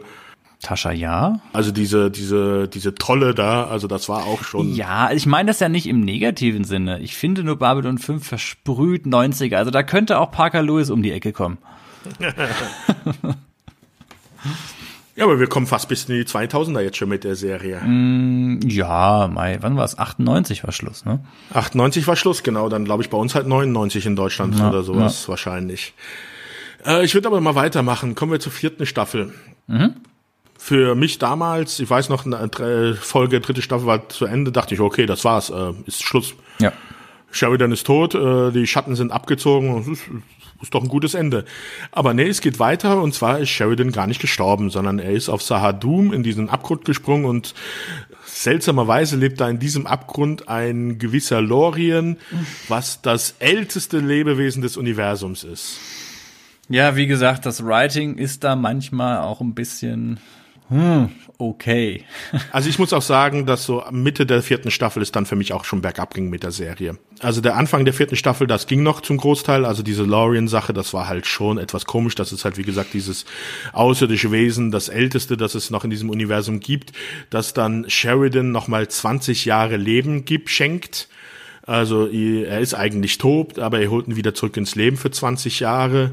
Sheridan kommt dann zurück auf die Station. Die Schatten haben sich erstmal zurückgezogen, aber jetzt sieht man die wahre Natur der Wollonen, die nämlich jetzt durch das Universum ziehen und jeden einzelnen Planeten zerstören, auf dem irgendwie die Schatten genau. irgendwas hinterlassen haben oder mal vor Ort waren. Und da kommt dann auch raus, dass die Wollonen, wo man eigentlich gedacht hat, dass die so das, anstatt das väterliche Volk dieses uralte väterliche Volk, dass die in Wahrheit eigentlich nur überwacht haben und wenn quasi diese jungen Völker nicht so funktionieren, wie sie sich das denken und wenn es eben quasi von den Schatten infiziert werden, dann wird halt alles ausgelöscht, radikal. Ja, es kommt dann auch draus, dass es eigentlich so ist, dass diese Schatten und die Wollonen vor diesem, was weiß ich was für einem Zeitraum halt, als die, äh, als die Allerältesten weggegangen sind, sozusagen als die ja, Bewahrer dieser Galaxie und die, äh, die über die anderen neuen Völker halt wachen sollen. Mhm. Und die haben halt beide unterschiedliche Philosophien. Du hattest ja schon erwähnt, Chaos und Ordnung. Und wie es man es halt vielleicht so von äh, aus streitenden Elternfamilie, äh, Eltern kennt aus Familien, der Vater meint, es soll so gemacht werden, die Mutter meint, es soll so gemacht werden und beide versuchen halt, die Kinder auf ihre Seite zu ziehen. Und so ist es halt bei den Schatten in den Wollonen, nur dass es halt dann wirklich kriegerisch ausartet. Und die Wollonen löschen dann halt alles aus. genau. ja. Es kommt dann zu einem letzten Treffen, zu einer letzten großen Schlacht, wo die Schatten und die Wollonen aufeinandertreffen und halt diese Vereinigung des Lichts, also die Menschen, Mimbari, diese ganzen kleinen Rassen und sowas halt da mittendrin sitzen und dann Sheridan eine, ja, eine Rede hält vor den Schatten und den Wollonen. Eine Rede, eine Rede, ja. Ja, und mit dieser Rede sie dann davon überzeugt, dass sie dann mit Lorien, diesem Ältesten, in die nächste Phase, also in dieses, äh, in die nächste Existenz hinübertreten, was auch immer das sein muss. Also ist auch sehr viel religiös, Religion, Religion ja, in dieser Serie, ja. sehr viele religiöse Anspielungen. Das ist zum Beispiel halt auch eine, dass es halt so diesen Schritt in die nächste Ebene geht. Und die Wollonen und die äh, Schatten entscheiden sich dann, weil halt Lauren auch sagt, dass sie dort nicht alleine werden, dass sie sich dann aus dieser Existenzebene zurückziehen und gehen mit Lorien halt in diese neue in diese neue Welt und verlassen halt die existierende Welt. Und für mich ist hier eigentlich dann Schluss gewesen. Ja, das wird sehr esoterisch. Also der Grundgedanke ist dann, dass irgendwann die jungen Völker sagen, wir wollen unser Schicksal selbst bestimmen für euch, für die alten Völker und für eure alten Konflikte ist hier kein Platz mehr. Ihr dürft uns nicht entmündigen. Wir müssen selbst äh, bestimmen, wohin unsere Reise geht. Quasi so ein Generationswechsel in der, in der Galaxie, kann man fast schon sagen, ne? Während derzeit ist halt Molari auf Centauri Prime, den Heimatplaneten der Centauri, dort als mh, rechte Hand des Imperators Carthagia, der halt sehr durchgeknallt ist, der halt die Leute von den, die Köpfe von den Leuten, die ihn widersprochen haben, hat abschlagen lassen und sie dann in seinem Schattenkabinett auf dem Tisch äh, ja, hat. Um mit er hat ja reden. seinen Raum, seine Berater. Ne?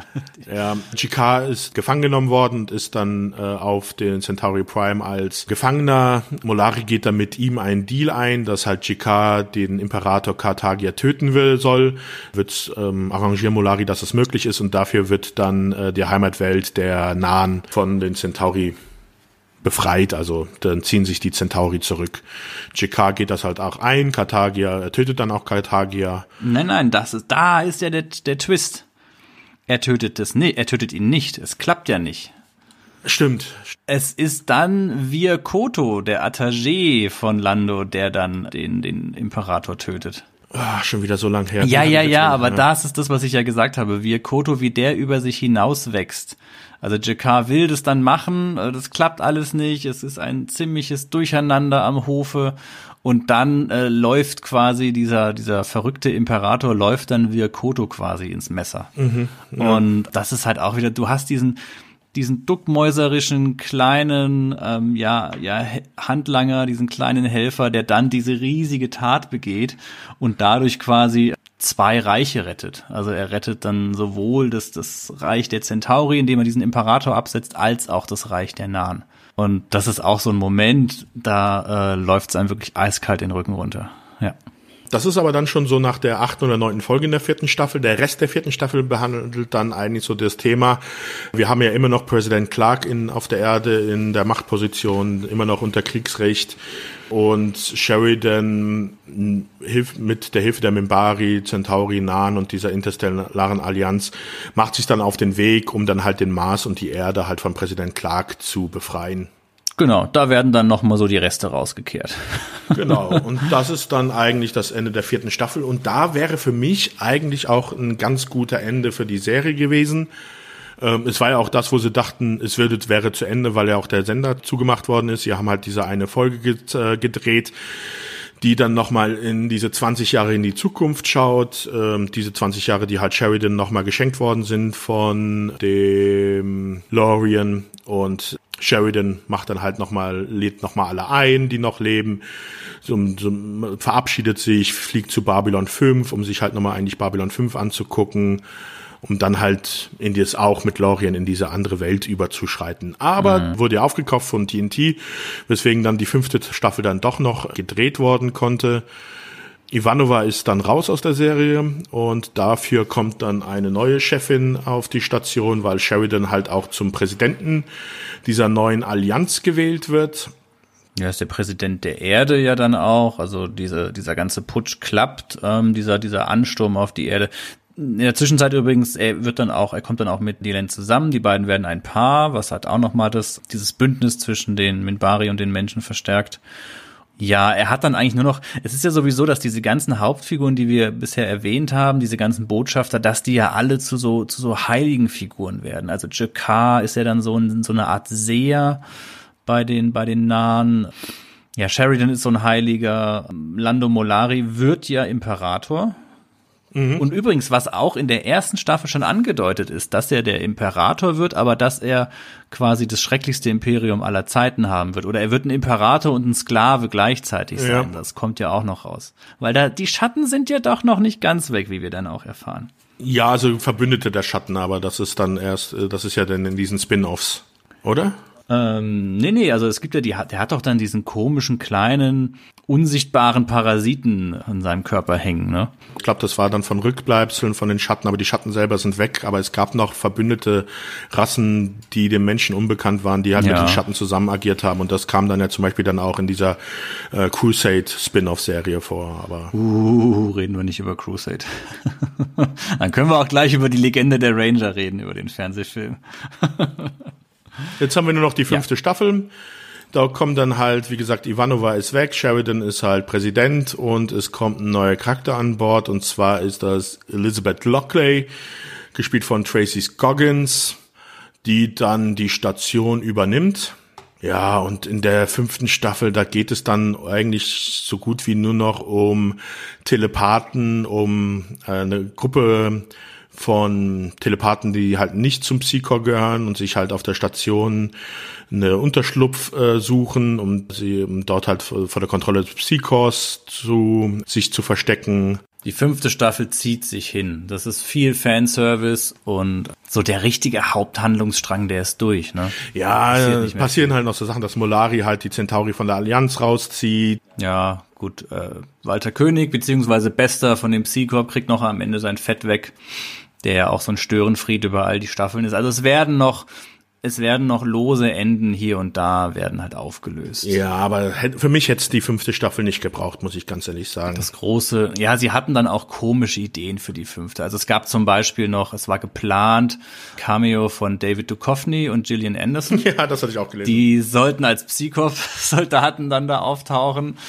Akte X, okay, ja, puh, muss das sein? Ich weiß nicht. Stimmt schon, die, die fünfte Staffel war, sie war vom, ich glaube, sie war aber vom Budget her nochmal, da wurde nochmal richtig Geld reingebuttert, weil die sahen auch nochmal richtig nett aus. Ja, wie gesagt, das ist halt, dort sind sie zu TNT rübergegangen. TNT hat erstmal dafür gesorgt, dass halt die ganze Staffel äh, bezahlt worden ist. Außerdem gab es halt dann nochmal drei Fernsehfilme, die halt inner, ähm, die so dazwischen spielen die jetzt nicht wirklich mit dieser Handlung in der fünften Staffel äh, zusammenhängen, sondern eigenständige Geschichten sind, die dann aber irgendwo da zeitlich verortet sind. Das war einmal In the Beginning, Third Space und River of Souls. Und gerade Third Space, glaube ich, das ist ja, das kann man ja, das ist ja ein generischer Science-Fiction-Film, den man so für sich sehen kann. Es Ja. ist ja, glaube ich, einfach mit dieser Alienrasse, die die Station angreift. Wenn ich mich nicht täusche, gerade vom Namen her, glaube ich, die fünfte Dimension oder sowas hieß der im Deutschen. Und das ist ja einfach, das hätte alles sein können. Also generic Sci-Fi Action Movie. Weltraumschlacht, fertig. Dann gab's den Film A Call to Arms, das war halt als Pilotfolge für diese Ser- Spin-off-Serie Crusade, die es dann eine Staffel lang gab. Dann gab es diese Serie, wo sie nur den Piloten gedreht haben über die Ranger. Legende der Ranger. Die habe ich auch nie gesehen. Dance, dance, dance. Was nicht? Nee. Du hast, du hast nie. Oh, Ja, oh, das ist oh, echt das wei. Einzige, was ich von Babylon 5 nie gesehen habe. Also Legende der Ranger habe ich hier zu Hause liegen, kann ich dir gerne mal bei nächster Gelegenheit ausleihen. Da gibt es die sogenannten, die sogenannten Dance-Kanonen. Das muss man, glaube ich, kurz erklären. Man muss es eigentlich gesehen haben, um diesen Wahnsinn zu verstehen. Also die, die Ranger haben dann so fortschrittliche Waffensysteme, dass sie ähm, sich mit den Waffensystemen vernetzen an ihren Raumschiffen. Und wenn sie die Waffen dann abfeuern, dann treiben sie quasi durchs All. Also so ein, so ein, so ein Ranger treibt dann durchs All in so einem virtuellen Raum und mit so Tanzmoves schießt er dann auf die gegnerischen Raumschiffe. Bist du noch bei mir, Sebastian? Äh, nein. Kein Witz. Oh mein das Gott. ist wirklich, und das ist, das ist, das ist so furchtbar. Okay, gehen wir weiter. Dann gab es nochmal 2007 so eine Direct-to-DVD, zwei Kurzgeschichten, The Lost Tales, die dann nochmal gemacht worden sind.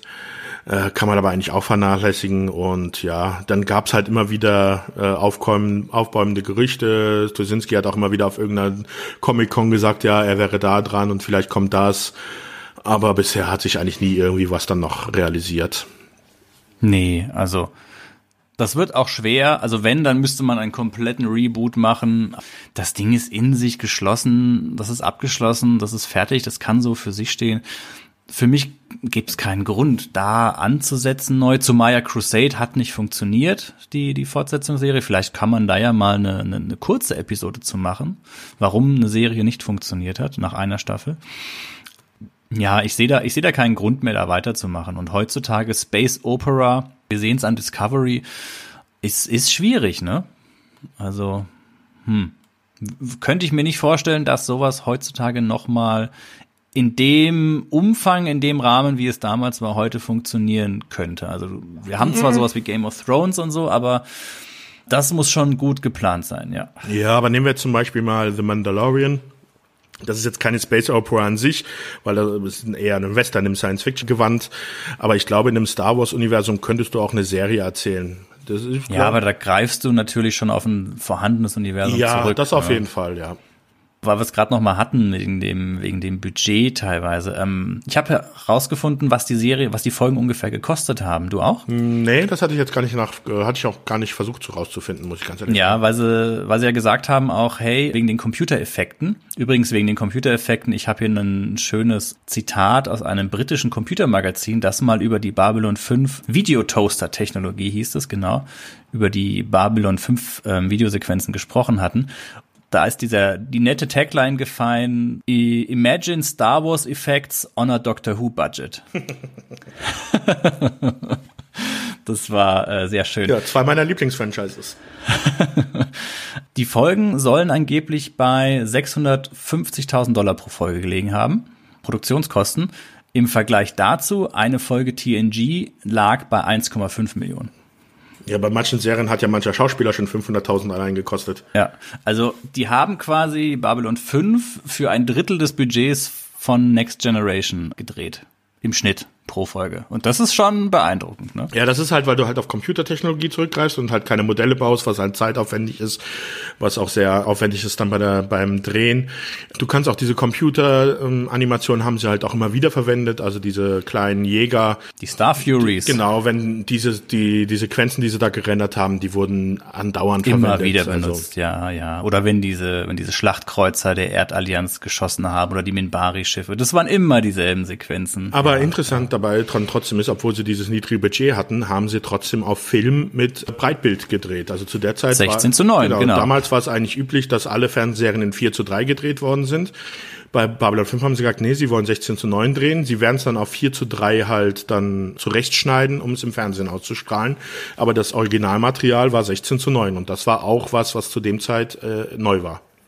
Und deswegen kann man das heute noch sehr gut auch äh, die DVDs sich ansehen. Also wenn man sich zum Beispiel die alten Deep Space Nine Sachen ansieht, die halt glaube ich nicht 16 zu 9 sind, oder die TNG-Sachen, die halt auch noch im 4 zu 3 Format sind. Das ist ja dann auch oft so eine Letterbox, ne, bei den heutigen Fernsehern. Kommt aber drauf, wie du, äh, drauf an, wie du deinen Fernseher einstellst, ob es dann halt wirklich rechts, links abgeschnitten ist oder ob er es in die Breite zieht. Ja, aber dann, dann ist es immer so in die Breite gezogen, genau. Das sieht dann immer ein bisschen komisch aus. Ja. Das Problem hat man bei Babylon 5 nicht. Nee, genau. Übrigens, wusstest du, dass die äh, NASA sich tatsächlich für das Design interessiert haben? Nee, ich wusste nur, dass sie mit irgendwelchen Wissenschaftlern gearbeitet haben, um, weil Babylon 5 ist ja eine Raumstation mit einer Schwerkraft innen drinne, die durch Rotation äh, generiert wird. Also die Station dreht um sich um sich selbst und mhm. dadurch wird halt Schwerkraft generiert. Und das haben sie dann mit Wissenschaftlern haben sie das errechnet, mit welcher Geschwindigkeit diese Station sich drehen muss, damit sie eine Gravitation hat. Und das haben sie dann in die Grafiken so einberechnet. Genau, da ist tatsächlich ein bisschen, bisschen Science reingeflossen. Ne? Ja, ja. ja. Ja. Nee, also was ich noch bei Trivia gefunden hatte, ist, dass die NASA tatsächlich wohl in den 90ern in den 90er an einem Raumjägerkonzept gearbeitet haben und ähm, tatsächlich gesagt haben, hey, dieses Konzept aus der Serie, das könnte tatsächlich funktionieren. Und sie haben gesagt, hey, könnten wir dieses Konzept haben und bei uns weiterentwickeln? Daraus ist nichts geworden. Das Projekt wurde wohl eingestellt. Zumindest sagt das die Regierung. naja. Und JMS hat dann wohl gesagt, okay, könnt ihr gerne haben, aber die Dinger müssen dann Star Furies heißen. Und die NASA hat gesagt, ja klar, kein Problem. das ist cool. Ja. Was ja auch noch recht bemerkenswert ist, dass es die erste Serie ist, in der sich Raumschiffe so verhalten, wie sie auch im Weltall sich verhalten würden. Das heißt, wenn sie einmal in eine Richtung beschleunigt haben, dann fliegen sie in diese Richtung weiter, auch wenn sie sich drehen. Erst wenn sie wieder Gegenschub geben, ja. fliegen sie in eine andere Richtung. Und das ist auch das erste Mal, dass das wirklich in einer Serie oder Film so gezeigt worden ist. Genau, so mit diesen Schubdüsen und so weiter. Das ist natürlich immer so ein bisschen cheesy dargestellt. Man hat diese Computergrafik, wie die Raumschiffe fliegen. Dann gibt es einen Cut auf das Cockpit, wo quasi man nur den Piloten sieht, wie er an seinen Steuerknüppeln ist und dann wie sie da diesen Cut auf die, auf die Außenansicht. Das ist schon sehr speziell. Das hat so, das ist so der eigene Charme von Babylon 5, wenn man es als Charme bezeichnen kann. Das, das muss man, muss man ertragen können, ja. Mai. Wir sind ganz schön ähm, jetzt durchgerauscht, ne? Ja, ich hatte ja vorhin erwähnt, ich glaube, darauf würde ich nämlich noch gern zu sprechen kommen, ja. weil ich es nämlich auch recht interessant finde von äh, der Zeit der Entwicklung her. Hatte ich ja vorhin gemeint, dass es einen Game of Thrones vielleicht ohne Babylon 5 gar nicht geben würde. Und da muss ich ganz ehrlich sagen, also ich weiß nicht, ob, jetzt fällt mir der Name äh, vom Autoren von Game of Thrones nicht mehr ein. George R. R. Martin. Naja, es ist spät. Ja ob er Babylon 5 geguckt hat oder weil ähm, ich finde da so viele Parallelen, wenn man jetzt mal natürlich das Science Fiction und das Fantasy Genre an sich weglässt. Aber bei Game of Thrones haben wir diese Gefahr aus dem Norden mit den Untoten. Bei Babylon 5 haben wir die Gefahr der Schatten aus dem unbekannten Raum. Dann haben wir dieses äh, politische Intrigenspiel in den verschiedenen Häusern bei Game of Thrones. Bei Babylon 5 haben wir das in den verschiedenen Rassen, dieses Intrigenspiel zwischen den, zwischen den Nahen und den, äh, jetzt wollte ich Cardassianern sagen, hey, es ist echt schon zu spät. ja, die Bajoraner, die Klingonen. Du meinst zwischen den Nahen und den Centauri. Genau. Also ich finde, da sind extrem viele Parallelien. Auch zum Beispiel, äh, dass ähm, ist bei der bei Babylon 5 auch, also jetzt nicht so über dermaßen, aber sehr viele Charaktere halt äh, aus der Serie verschwinden und andere auftauchen. Das ist äh, bei Martin wird's halt blutiger gelöst, aber mm. ja, doch. Also ich, das ist ja der Sebastian, da, da gebe ich dir voll und ganz recht. Es ist ja im Endeffekt warum wir hier diese Serienarchäologie betreiben, dass wir uns diese alten Serien nochmal ansehen, die so ein bisschen auseinandernehmen und zeigen, was wo die Sachen teilweise herkommen. Du hattest das so schön bei der Robin of Sherwood Forest, Robin of Sherwood, ja genau, äh, Folge so erwähnt, was da alles dann später in den Herr der Ringe Verfilmungen drin waren, was in dieser Serie quasi so als Grundstein gelegt wurde. Ich finde, du hast vollkommen recht, gerade bei Babylon 5 sieht man, was da für, für Eckpfeiler gelegt wurden, wie man in einer Serie so eine Geschichte erzählt. Und Game of Thrones ist da eine großartige, ein großartiges Beispiel. Besonders ja. das erste Buch ist 1996 erschienen. Also drei Jahre nachdem die Pilotfolge gelaufen ist. Ich glaube ja. schon, dass Martin jemand ist, der sowas sich auch anguckt. Ob es ja, also kann natürlich auch nur rein unterbewusst gewesen sein, aber ich glaube schon, dass da auf jeden Fall, dass er davon schon sehr stark beeinflusst worden ist. Ja, aber selbst dann, wie gesagt, allein bei dem bei dem Machern der Serie, glaube ich, das das heute wie die Art und Weise, wie Babylon 5 die Story gemacht hat, das wird ja heute noch gelehrt, quasi. So baut man eine Story auf. So funktionieren übergreifende Handlungsstränge zwischen verschiedenen Staffeln. Das ist ja der große Verdienst von JMS, was er gemacht hat. Ja, bei JMS könnten wir auch mal dann, weil da haben wir gar nicht drüber gesprochen, was eigentlich nach Babylon 5 noch gekommen ist. ja, so wie bei vielen von den Schauspielern, ne? Nö, also mal so gesagt, er hat, ist dann eigentlich so hauptsächlich in die Comic-Schiene sehr stark gegangen, hat für Marvel viele, Ach so. hat für Marvel ja. viele Comics gemacht und zum Beispiel auch die, der erste Torfilm basiert auf der Geschichte, die er für Marvel geschrieben hatte. Mhm. Und er hat zum Beispiel auch einen Spider-Man-Comic geschrieben, der sehr erfolgreich war, der eigentlich so Spider-Man auch wieder so einen kleinen Push gegeben hat. Also er ist auch heute noch recht, ja, umtriebig und ich würde mich echt freuen, wenn er mal wieder eine große Serie machen würde.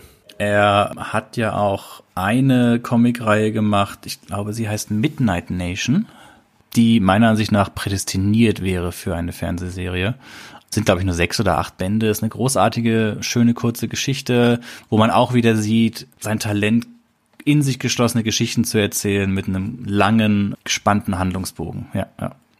Ansonsten, also Babylon 5 mäßig, ist, ist nichts mehr passiert, ne? Nee, wie gesagt, Nach Crusade und so. Wie gesagt, er hat halt immer wieder auf irgendwelchen Comic-Cons ange, angesprochen, dass äh, Überlegungen sind, dass man in Gesprächen ist, aber da ist nie was bei rausgekommen.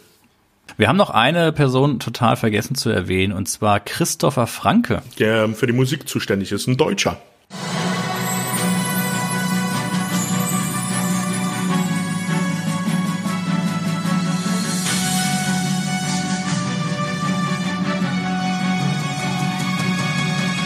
Ja, ein Deutscher, genau. Kannst du den Namen der Band aussprechen?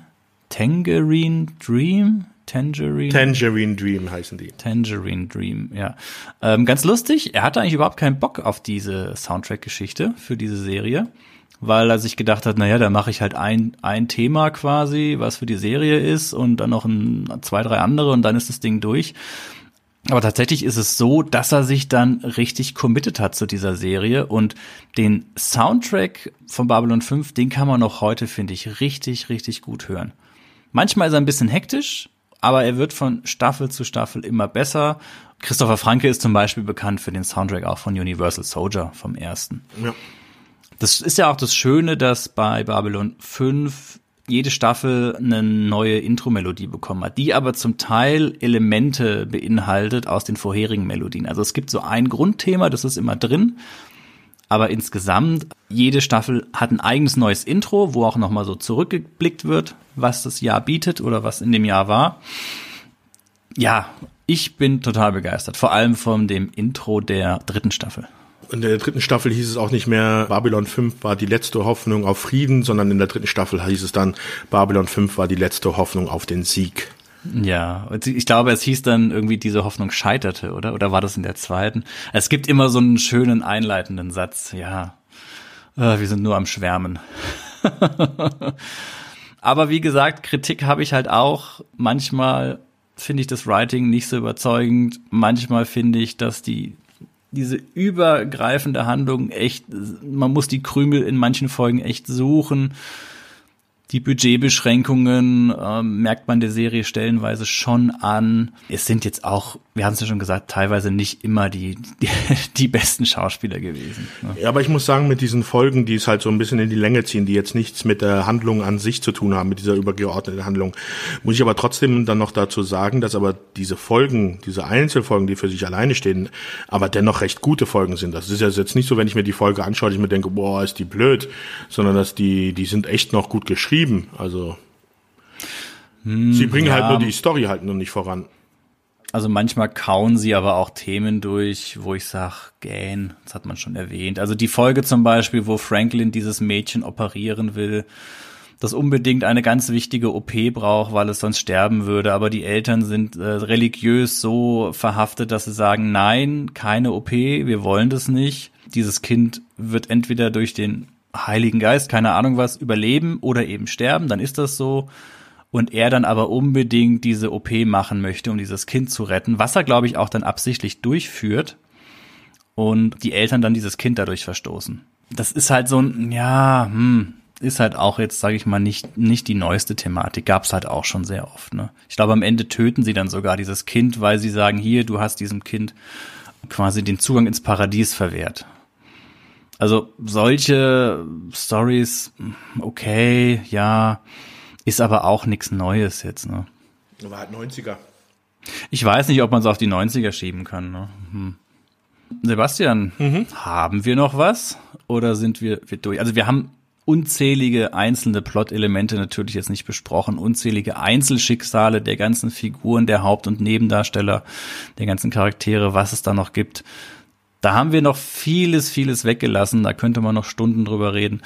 Ja. Aber wir haben jetzt, glaube ich, schon einen ordentlichen Rundumschlag gemacht. Ja, oder? also Babylon 5 wäre so eine Serie, da könnte man sogar fast einen Podcast äh, für die Serie alleine machen, wo man jede Folge über die einzelne Folge der Serie spricht.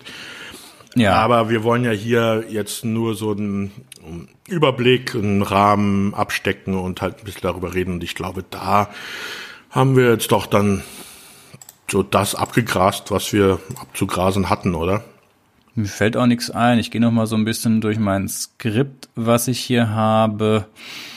Hm, hm, hm, hm. Äh, Robert England hatte mal eine Gastrolle. Freddy aus ja, Nightmare on Elm Street. Äh, Brad Drewith tritt auf. Das ist der, der bei Herr der Ringe Schlangenzunge gespielt hat. Auch ein recht bekannter Schauspieler. Ja, ja, der spielt ja nicht einen von den. Ähm der spielt einen äh, Priester, der dem sein Gehirn vorher gelöscht worden ist, weil er vorher Straftäter war. Genau, ja, ja, ich erinnere mich, ja. Was ich ganz nett fand, ist noch diese, die bei den Wollonen, dass das ähm, Raumschiffdesign von den Wollonen, dass das an einer ähm, Knoblauch Knoblauchknolle angelehnt war. Was haben also, Sie denn für Knoblauchknollen? Ja, also sie, die sehen so aus, ne? JMS hatte auch einen Auftritt in der Serie, in der letzten Folge. Und zwar ähm, ist es ja so, dass die Station dann irgendwann außer Betrieb genommen wird, die Babylon 5 gesprengt wird. Mhm, genau. Ganz, ganz am Ende, da ist, da ist, glaube ich, Sheridan auch schon dann ähm, verstorben, ne? Das ist dann auch schon rum von der Zeit her. Also auf jeden Fall, die Station wird außer, außer Betrieb genommen und es ist dann JMS, der da als Techniker quasi noch so die letzten Lichter ausmacht in der Station. Das hat er sich nicht nehmen lassen, quasi bei seiner eigenen Station, bei seiner eigenen Serie am Ende das Licht auszuschalten und zu sagen, hast gute Dienste geleistet. Ja. Solche Momente liebe ich. So einen Moment gab es ja zum Beispiel auch bei Cheers, da hatten wir ja auch drüber gesprochen. Ja, ja. Nee, aber ansonsten meine ganzen Trivia-Sachen habe ich eigentlich drin. Die Schauspieler wurden angeblich immer nur kurz vor der jeweiligen Episode darüber informiert, was als nächstes passiert, weil man eben da auch so ein bisschen den, den Überraschungsmoment ausnutzen wollte. Also teilweise wussten die Schauspieler dann wohl auch nicht, ob sie jetzt sterben oder wie die Handlung weitergeht. Doch, das ist so, das ist so alles, was ich hier habe. Ja. Sebastian, ich glaube, wir sind durch. Kommen wir zum Fazit, oder? Oh, ich dachte, das wäre jetzt ein einziges Zwei-Stunden-Fazit gewesen. Das ist, das ist schwierig. Habe ich mir jetzt gar nicht so Gedanken drüber gemacht. Du? Ja, also ich muss ganz ehrlich sagen, Babylon 5 gehört zu den Top 10 Serien bei mir. Also zu, mal, zu den Lieblings 10 Serien, die ich habe. Sie hat ihre Schwachstellen, ja. Besonders die fünfte Staffel. Aber dafür ist die zweite und die dritte Staffel einfach so großartig äh, dass sie über alles hinwegstrahlt. Also ich, auch wenn es Schauspieler der B- und C-Riege sind, aber ich finde, sie machen ihren Job da richtig gut. Man kann sich richtig gut mit den Charakteren identifizieren, man lernt sie lieb gewinnen, man leidet mit ihnen mit, man zittert, wenn es äh, gefährlich wird wenn man es noch nicht gesehen hat, will man unbedingt wissen, wie es weitergeht, weil die Geschichte wirklich innervierend ist und äh, sehr spannend erzählt ist. Also für mich ein absolutes Top, äh, eine absolute Top-Serie. Ja, die Effekte sind äh, dadurch, dass sie Computereffekte sind, heute lang längst nicht mehr auf dem Stand der Technik und ähm, für viele vielleicht auch ein bisschen Abschreckung, aber ähm, versucht, da sollte man wirklich versuchen, drüber hinwegzuschauen, weil äh, die Serie einem sonst sehr viel gibt. Also absolut top. Mhm. Ja, bin ich auf der einen Seite bei dir. Also für mich ist es auch eine der Top Ten Fernsehserien aller Zeiten, obwohl ich sie ja gar nicht zu der Zeit, als sie damals ausgestrahlt wurde, miterlebt habe, sondern erst sehr viel später. Ich glaube aber auch, dass sie für heutige Zuschauer, die jetzt ein bisschen jünger sind und sich vielleicht sagen, okay, das will ich mal nachholen, dass sie da doch ein bisschen zäh ist. Vor allem in der ersten Staffel. Da kann ich mir schon vorstellen, dass man da ein bisschen Sitzfleisch braucht. Man wird belohnt, wenn man das Ganze durchhält. Aber unter heutigen Maßstäben, glaube ich, wäre eine Straffung angebrachter. Also wir hatten es 22, 24 Folgen, glaube ich. 22 pro Staffel. Ja, also ich denke, sowas würde heutzutage auch mit zwölf Folgen pro Staffel. Zwölf Folgen, a eine Stunde statt 22 mit je 45 Minuten. Ich glaube, das würde man auch hinkriegen, ein bisschen gestrafter und genauso gut erzählt bekommen man, man muss es ausprobieren, wenn man sich das heute nochmal antun will. Ja. Aber so rein, es, also Serien historisch führt da kein Weg dran vorbei. Vor allem, weil der ohnehin Science Fiction, mal abgesehen von Star Trek, in so einem großen Umfang gibt es nicht viel, ne? Nee, Science Fiction ist echt leider, hatten wir die Hochzeit wirklich in den 80er, 90er Jahren und äh, danach ging es dann bergab. Ja, also jetzt ist das ja alles so ein bisschen, geht, geht alles in die andere Richtung, aber gerade diese klassischen Space Opera Sachen eben, ne? Was natürlich auch wahnsinnig viel Aufwand, wie gesagt, man, man muss sein ganzes Universum, den ganzen Kosmos mit Sprache, mit den verschiedenen Völkern drumherum erschaffen, das alles den Zuschauer näher bringen, ohne dass das Interesse verliert. Die Serie ist ja auch ein, ein Ticken düsterer, würde ich mal sagen, aber auch nicht zu düster. Gerade mit Bruce Boxleitner hat man da ja auch immer einen, ja, teilweise einen echt witzigen Charakter dabei, ne? Mhm. Probiert's aus. ich ich würde es empfehlen, aber ich kann auch verstehen, wenn man heutzutage sagt, puh, das zieht sich alles ein bisschen zu lang. Und wir haben ja jetzt eh schon die halben, die halben, fast alle Twists, alle relevanten Twists erzählt, ne? Okay, ja. Sebastian, was besprechen wir beim nächsten Mal? Ja, ich glaube, das nächste Mal, da wollten wir das ein bisschen anders aufziehen und das nächste Mal wollten wir nämlich über zwei Serien sprechen. Und zwar diesmal auch ein bisschen anders vom Aufbau her, nämlich dass jedes, äh, jeder eine Serie dem anderen vorstellt, die er damals nicht gesehen hat. Mhm. Ich hatte fast sogar die Überlegung, ob man das auf zwei Serien ausweitet. Je nachdem. Ich muss gucken, wie viel ich zu erzählen habe. Aber grundsätzlich, ja, finde ich eine gute Idee. Mal was anderes ausprobieren. Ja, genau. Und noch ein zweiter Punkt, Sebastian. Du hast ja noch ein kleines Nebenprojekt am Start. Willst du da noch mal ein bisschen was zu erzählen? Ja, ich bin dir untreu geworden. Naja, so würde ich das jetzt nicht sehen. Ich bin da sehr, sehr offen und liberal. Ich teile dich doch gern, Sebastian. Wir haben eine offene Beziehung, okay, das ist Das schön. kann unsere Beziehung nur bereichern. Ja, und zwar habe ich mit einem alten Schulfreund jetzt noch einen zweiten Podcast gestartet, in dem es um Filme aus der Zeit geht, über die wir auch hier sprechen. Also 80er, 90er Jahre Filme, die uns in unserer Jugend ja geprägt haben, die uns begeistert haben und die so die Liebe zum Film entstehen hat lassen. Das bin einmal ich und äh, ein alter Schulkollege von mir, der Alexander, der auch äh, sogar bei deutschen Film arbeitet als Aufnahmeleitung und ja, wir blicken halt so ein bisschen auch hinter die ähm, Filme, also in, der, in die Produktion, wie das alles so entstanden ist und Film. Und wir haben jetzt ähm, ein, den ersten Film besprochen und zwar handelt es sich dabei um Jäger des verlorenen Schatzes, also den ersten Indiana Jones Film. Und ihr sprecht dann da ausführlich quasi so ähnlich wie wir das hier mit den Serien machen, aber nur über einen Film und nehmt ihn dann über ein Zeitfenster von zwei Stunden oder so dann auch besprecht den ausführlich. Ja, also jetzt bei Indiana Jones da war es so, da haben wir jetzt zweieinhalb Stunden geredet und ähm, haben halt über die Macher, wie der Film entstanden ist, haben dann auch halt sind dann haben uns äh, durch die Handlung des Films hindurchgehangelt, um dann halt auf produktionsspezifische Dinge einzugehen, zum Beispiel halt auf ein paar schöne Kameraeinstellungen, wie das wie das gelöst worden ist, was das, warum das so gelöst worden ist, auf äh, Dinge, die bei den Dreharbeiten passiert sind ein bisschen Nerd-Stuff halt nebenbei. Also da gehen wir dann den kompletten Film durch und erzählen halt so ein paar interessante Sachen dazu. Auch halt wie so ein paar Anekdoten dann vom Alex, die er halt so aus seiner eigenen Schaffenswahl, äh, Schaffenszeit halt hat, was so bei ihm bei Dreharbeiten passiert ist. Okay. Wie heißt dieses illustre Projekt und wie kommt man denn in den Genuss, das zu hören? Ja, also wir sind auf den normalen Podcatchern vertreten, haben eine eigene Internetseite und zwar heißt der Podcast Die Reminiszenten. Die Internetseite ist dann auch die-reminiszenten.de ja, könnt ihr gerne mal vorbeigucken. Da ist dann auch ein Link zu dem Podcast, dass man sich den auf seinem Podcatcher runterladen kann oder wie auch man das auch immer machen will. Wir sind auf iPhone, wir sind auf Spotify und dieser, also eigentlich wie dieser, wie die TV-Serienstars sind wir eigentlich auch da mit dem Reminiszenten überall vertreten. Ja, also Sie haben es gehört, äh, liebe Zuhörerinnen, wenn Sie noch mehr äh, Sebastian wollen, oh mein Gott, das dann gibt es jetzt, jetzt die Möglichkeit die doppelte Packung zu äh, erhalten. Ähm, ich bin ja ein bisschen neidisch auf euer Bild. Ne? Also allein dieses Titelbild von eurem Podcast mit diesem Foto. Du bist da als ähm, Jedi-Ritter zu sehen? Genau, ja. Und der Alex als E.T. E.T. Also großartig. Wie habt ihr das gemacht? Hat er sich da ein Handtuch umgewickelt und trägst du da einen Bademantel? Ja, der Alex hat sich ein Handtuch umgewickelt. Ich bin zu unserem Foto, also das, er hat das Foto selber bei sich gemacht. Ich bin zu unserem Fotografen gefahren. Einen schönen Gruß an den Björn Becker, der hat bei uns die Fotos gemacht und auch ein alter Schulkollege.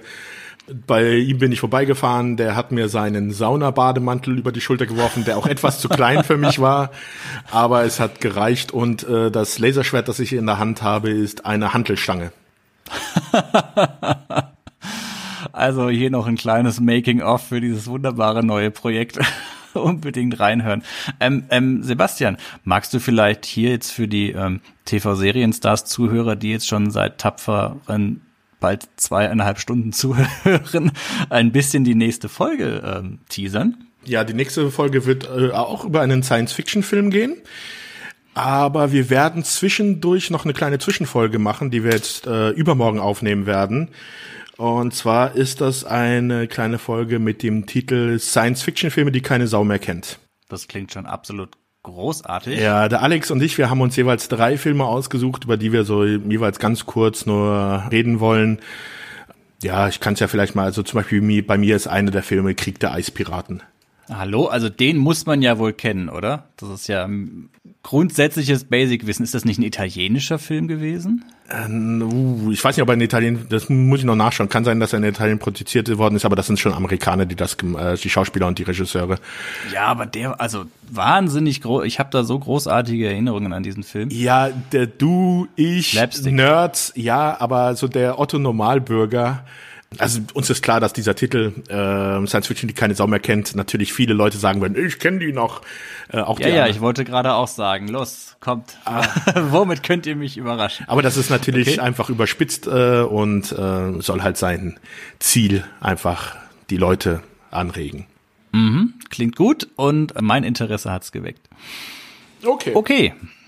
An dieser Stelle auch nochmal an unsere Zuhörer. Ähm, nicht vergessen, diesen Podcast, wo auch immer ihr das gerade hört. Und wenn ihr diesen Podcast bewerten wollt und könnt, meistens ist es ja fünf Sterne Bewertung zu geben, dass wir m, unseren Zuhörerkreis so ein bisschen erweitern können. Und am besten nicht erst sagen, ähm, ja, das mache ich irgendwann mal. Jetzt in diesem Augenblick, wo ich das sage, am besten kurz gerade mal das Fensterchen öffnen und die Bewertung abgeben, damit man es auch nicht vergisst. Da wären wir beide sehr, sehr dankbar und ähm, würden uns total darüber freuen, vielleicht auch noch ein, zwei, drei Worte dazu. Ansonsten könnt ihr natürlich wie immer über die aktuelle Folge ähm, auf unserer Webseite mit uns ähm, diskutieren. Das ist, ach Gott, Sebastian, du verwaltest ja die Webseite. Die Internetseite heißt tvserienpodcast.com. Ihr könnt aber auch über die .de Seite, da werdet ihr dann auf die .com Seite weitergeleitet. Genau, und da könnt ihr mit uns unter jeder Folge im Einzelnen ähm, diskutieren, eure Meinung dazu sagen.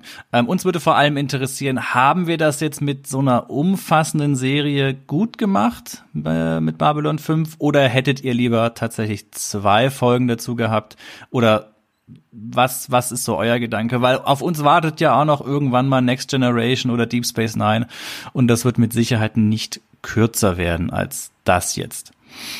Ja, das war's von meiner Seite aus. Ich bin mit allem fertig. Sebastian, die letzten Worte überlasse ich diesmal ähm, dir. Ja, dann wünsche ich allen da draußen eine schöne Zeit, bleibt gesund und kommt vorbei, wenn wir die nächste Folge haben. Ciao. Tschüss.